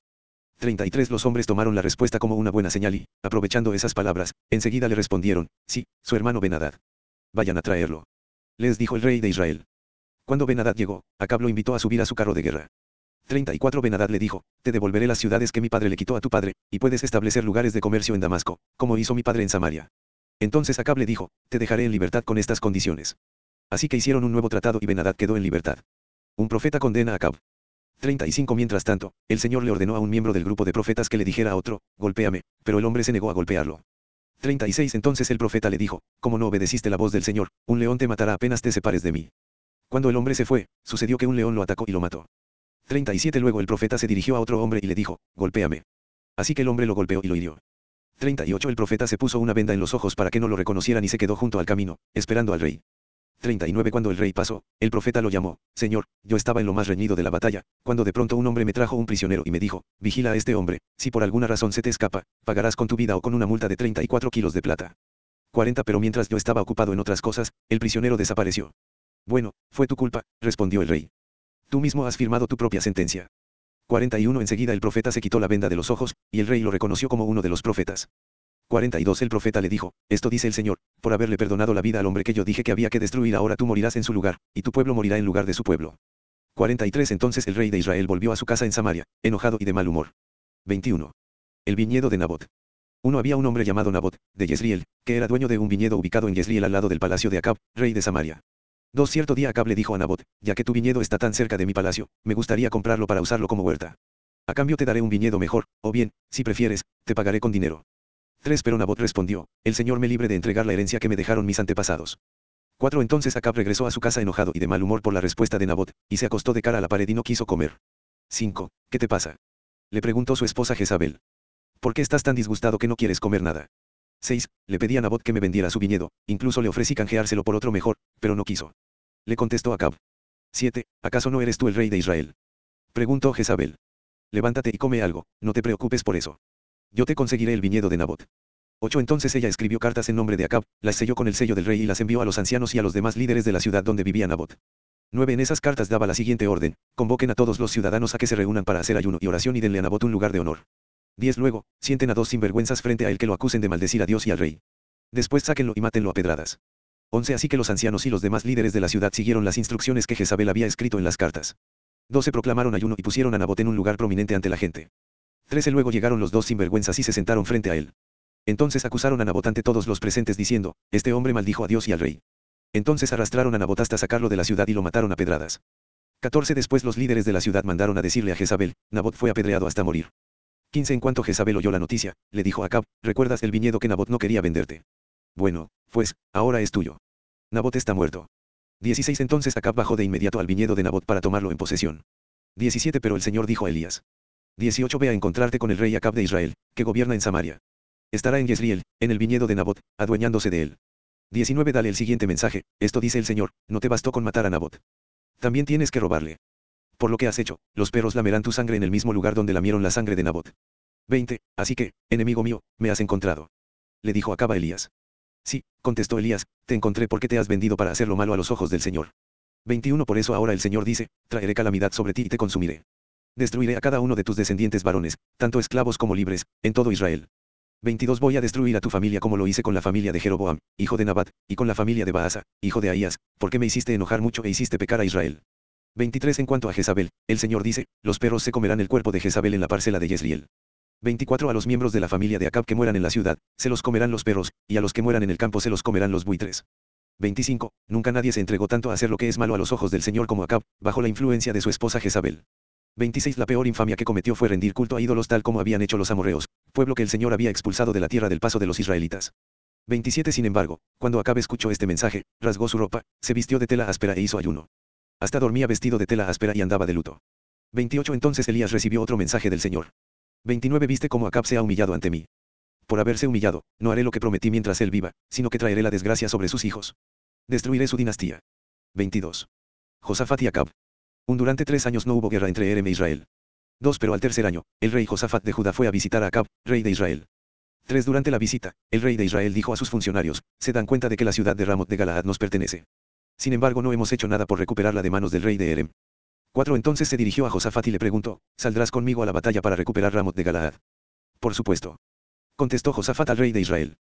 Tú y yo somos como uno solo. Mis tropas son tus tropas y mis caballos son tus caballos. 5. Entonces agregó, pero primero averiguemos qué dice el Señor. 6. Así que el rey de Israel convocó a los profetas, unos 400 en total, y les preguntó, ¿debo ir a pelear contra Ramot de Galaad o desistir? Todos ellos contestaron, sí, adelante. El Señor dará la victoria al rey. 7. Pero Josafat preguntó, ¿acaso no hay también un profeta del Señor aquí? Debemos hacerle la misma pregunta. 8. El rey de Israel contestó a Josafat, hay un hombre más que podría consultar al Señor por nosotros, pero lo detesto. Nunca me profetiza nada bueno, solo desgracias. Se llama Micaías, hijo de Imla. Un rey no debería hablar de esa manera. Respondió Josafat. Escuchemos lo que tenga que decir. 9. De modo que el rey de Israel llamó a uno de sus funcionarios y le dijo, rápido. Trae a Micaías, hijo de Imla. Micaías profetiza contra Acab. 10. El rey Acab de Israel y Josafat, rey de Judá, vestidos con sus vestiduras reales, estaban sentados en sus respectivos tronos en el campo de trillar que está cerca de la puerta de Samaria. Todos los profetas de Acab profetizaban allí, delante de ellos. 11. Uno de los profetas llamado Sedequías, hijo de Kenaana, hizo unos cuernos de hierro y proclamó, Esto dice el Señor, con estos cuernos cornearás a los arameos hasta matarlos. 12. Todos los demás profetas estaban de acuerdo. Sí, decían, sube a Ramot de Galaad y saldrás vencedor, porque el Señor dará la victoria al rey. 13. Mientras tanto, el mensajero que había ido a buscar a Micaías le dijo, mira, todos los profetas le prometen victoria al rey. Ponte tú también de acuerdo con ellos y asegúrale que saldrá vencedor. 14. Pero Micaías respondió, tan cierto como que el Señor vive, solo diré lo que el Señor me indique. 15. Cuando Micaías se presentó ante el rey, Acab le preguntó, Micaías, ¿debemos ir a pelear contra Ramot de Galaad o desistir? Micaías le respondió con sarcasmo, sí, sube y saldrás vencedor, porque el Señor dará la victoria al rey. 16. Pero el rey le respondió con dureza, ¿cuántas veces tengo que exigirte que solo me digas la verdad cuando hables de parte del Señor? 17 Entonces Micaías le dijo, en una visión, vi a todo Israel disperso por los montes, como ovejas sin pastor, y el Señor dijo, han matado a su amo. Envíalos a sus casas en paz. 18. No te dije. Exclamó el rey de Israel a Josafat. Nunca me profetiza otra cosa que desgracias. 19 Micaías continuó diciendo, escucha lo que dice el Señor. Vi al Señor sentado en su trono, rodeado por todos los ejércitos del cielo, a su derecha y a su izquierda. 20 Entonces el Señor dijo, ¿quién puede seducir a Acab para que vaya a pelear contra Ramot de Galaad y lo maten? Hubo muchas sugerencias. 21 hasta que finalmente un espíritu se acercó al Señor y dijo, yo puedo hacerlo. 22, ¿cómo lo harás? preguntó el Señor. El espíritu contestó, saldré e inspiraré a todos los profetas de acá para que hablen mentiras. Tendrás éxito, dijo el Señor, adelante, hazlo. 23 Así que, como ves, el Señor ha puesto un espíritu de mentira en la boca de todos tus profetas, porque el Señor ha dictado tu condena. 24 Entonces Sedequías, hijo de Kenaana, se acercó a Micaías y le dio una bofetada. ¿Desde cuándo el espíritu del Señor salió de mí para hablarte a ti? Le reclamó. 25. Y Micaías le contestó, ya lo sabrás, cuando estés tratando de esconderte en algún cuarto secreto. 26. Arréstenlo. Ordenó el rey de Israel. Llévenlo de regreso a Amón, el gobernador de la ciudad, y a mi hijo Joás. 27. Denles la siguiente orden de parte del rey, metan a este hombre en la cárcel y no le den más que pan y agua hasta que yo regrese sano y salvo de la batalla. 28. Pero Micaías respondió, si tú regresas a salvo, eso significará que el Señor no habló por medio de mí. Entonces dirigiéndose a los que estaban alrededor, agregó, todos ustedes, tomen nota de mis palabras. Muerte de Acab. 29 Entonces Acab, rey de Israel, y Josafat, rey de Judá, dirigieron a sus ejércitos contra Ramot de Galaad. 30 El rey de Israel dijo a Josafat, cuando entremos en la batalla, yo me disfrazaré para que nadie me reconozca, pero tú ponte tus vestiduras reales. Así que el rey de Israel se disfrazó, y ambos entraron en la batalla. 31 Mientras tanto, el rey de Erem había dado las siguientes órdenes a sus 32 comandantes de carros de guerra, ataquen solo al rey de Israel. No pierdan tiempo con nadie más. 32 Entonces, cuando los comandantes arameos de los carros vieron a Josafat en sus vestiduras reales, comenzaron a perseguirlo. Allí está el rey de Israel, gritaban, pero cuando Josafat gritó. 33 Los comandantes de los carros se dieron cuenta de que no era el rey de Israel y dejaron de perseguirlo. 34 Sin embargo, un soldado arameo disparó una flecha al azar hacia las tropas israelitas e hirió al rey de Israel entre las uniones de su armadura. Da la vuelta y sácame de aquí. Dijo Acab entre quejas y gemidos al conductor de su carro. Estoy gravemente herido. 35 La encarnizada batalla se prolongó todo ese día, y el rey permaneció erguido en su carro frente a los arameos. La sangre de su herida corría hasta llegar al piso del carro, y al atardecer, murió. 36 Justo cuando se ponía el sol, este clamor recorrió las filas israelitas, estamos perdidos. Sálvese quien pueda. 37 Así que el rey murió, y llevaron su cuerpo a Samaria, donde lo enterraron. 38 Después lavaron su carro junto al estanque de Samaria y llegaron los perros y lamieron su sangre en el lugar donde se bañaban las prostitutas, tal como el Señor lo había anunciado. 39 Los demás acontecimientos del reinado de Acab y todo lo que él hizo, incluso la historia del palacio de Marfil y las ciudades que construyó, están registrados en el libro de la historia de los reyes de Israel. 40 Así que Acab murió y su hijo Cosías lo sucedió en el trono. Josafat gobierna en Judá. 41 Josafat, hijo de Asa, comenzó a gobernar Judá durante el cuarto año del reinado de Acab, rey de Israel. 42 Josafat tenía 35 años cuando subió al trono y reinó en Jerusalén 25 años. Su madre era Esube, hija de Silgi. 43 Josafat fue un buen rey, quien siguió el ejemplo de su padre Asa y solo que era agradable a los ojos del Señor. Sin embargo, durante su reinado no quitó todos los santuarios paganos, y la gente siguió ofreciendo sacrificios y quemando incienso allí. 44 Josafat también hizo la paz con el rey de Israel. 45 Los demás acontecimientos del reinado de Josafat, el alcance de su poder y las guerras que hizo están registrados en el libro de la historia de los reyes de Judá. 46 Expulsó de la tierra a los demás prostitutos y prostitutas de los santuarios paganos, quienes seguían con sus prácticas desde los días de su padre Asa. 47 En ese tiempo no había rey en Idem sino solo un regente. 48 Josafat también construyó una flota de barcos mercantes para que navegaran hasta Ofir en busca de oro, pero los barcos nunca llegaron a zarpar porque naufragaron en su propio puerto de Esion-Geber. 49 En una oportunidad, Ocosías, hijo de Acab, le propuso a Josafat, deja que mis hombres naveguen con los tuyos en los barcos, pero Josafat rechazó la propuesta. 50 Cuando Josafat murió, lo enterraron con sus antepasados en la ciudad de David. Después su hijo Joram lo sucedió en el trono. Ocosías gobierna en Israel. 51 Ocosías, hijo de Acab, comenzó a gobernar Israel en el año 17 del reinado de Josafat en Judá, reinó en Samaria dos años. 52 Él hizo lo malo a los ojos del Señor al seguir el ejemplo de su padre y de su madre y también el ejemplo de Jeroboam, hijo de Nabat, quien había hecho pecar a Israel. 53 Ocosías sirvió a Baal y le rindió culto, con lo que provocó el enojo del Señor, Dios de Israel, tal como lo había hecho su padre.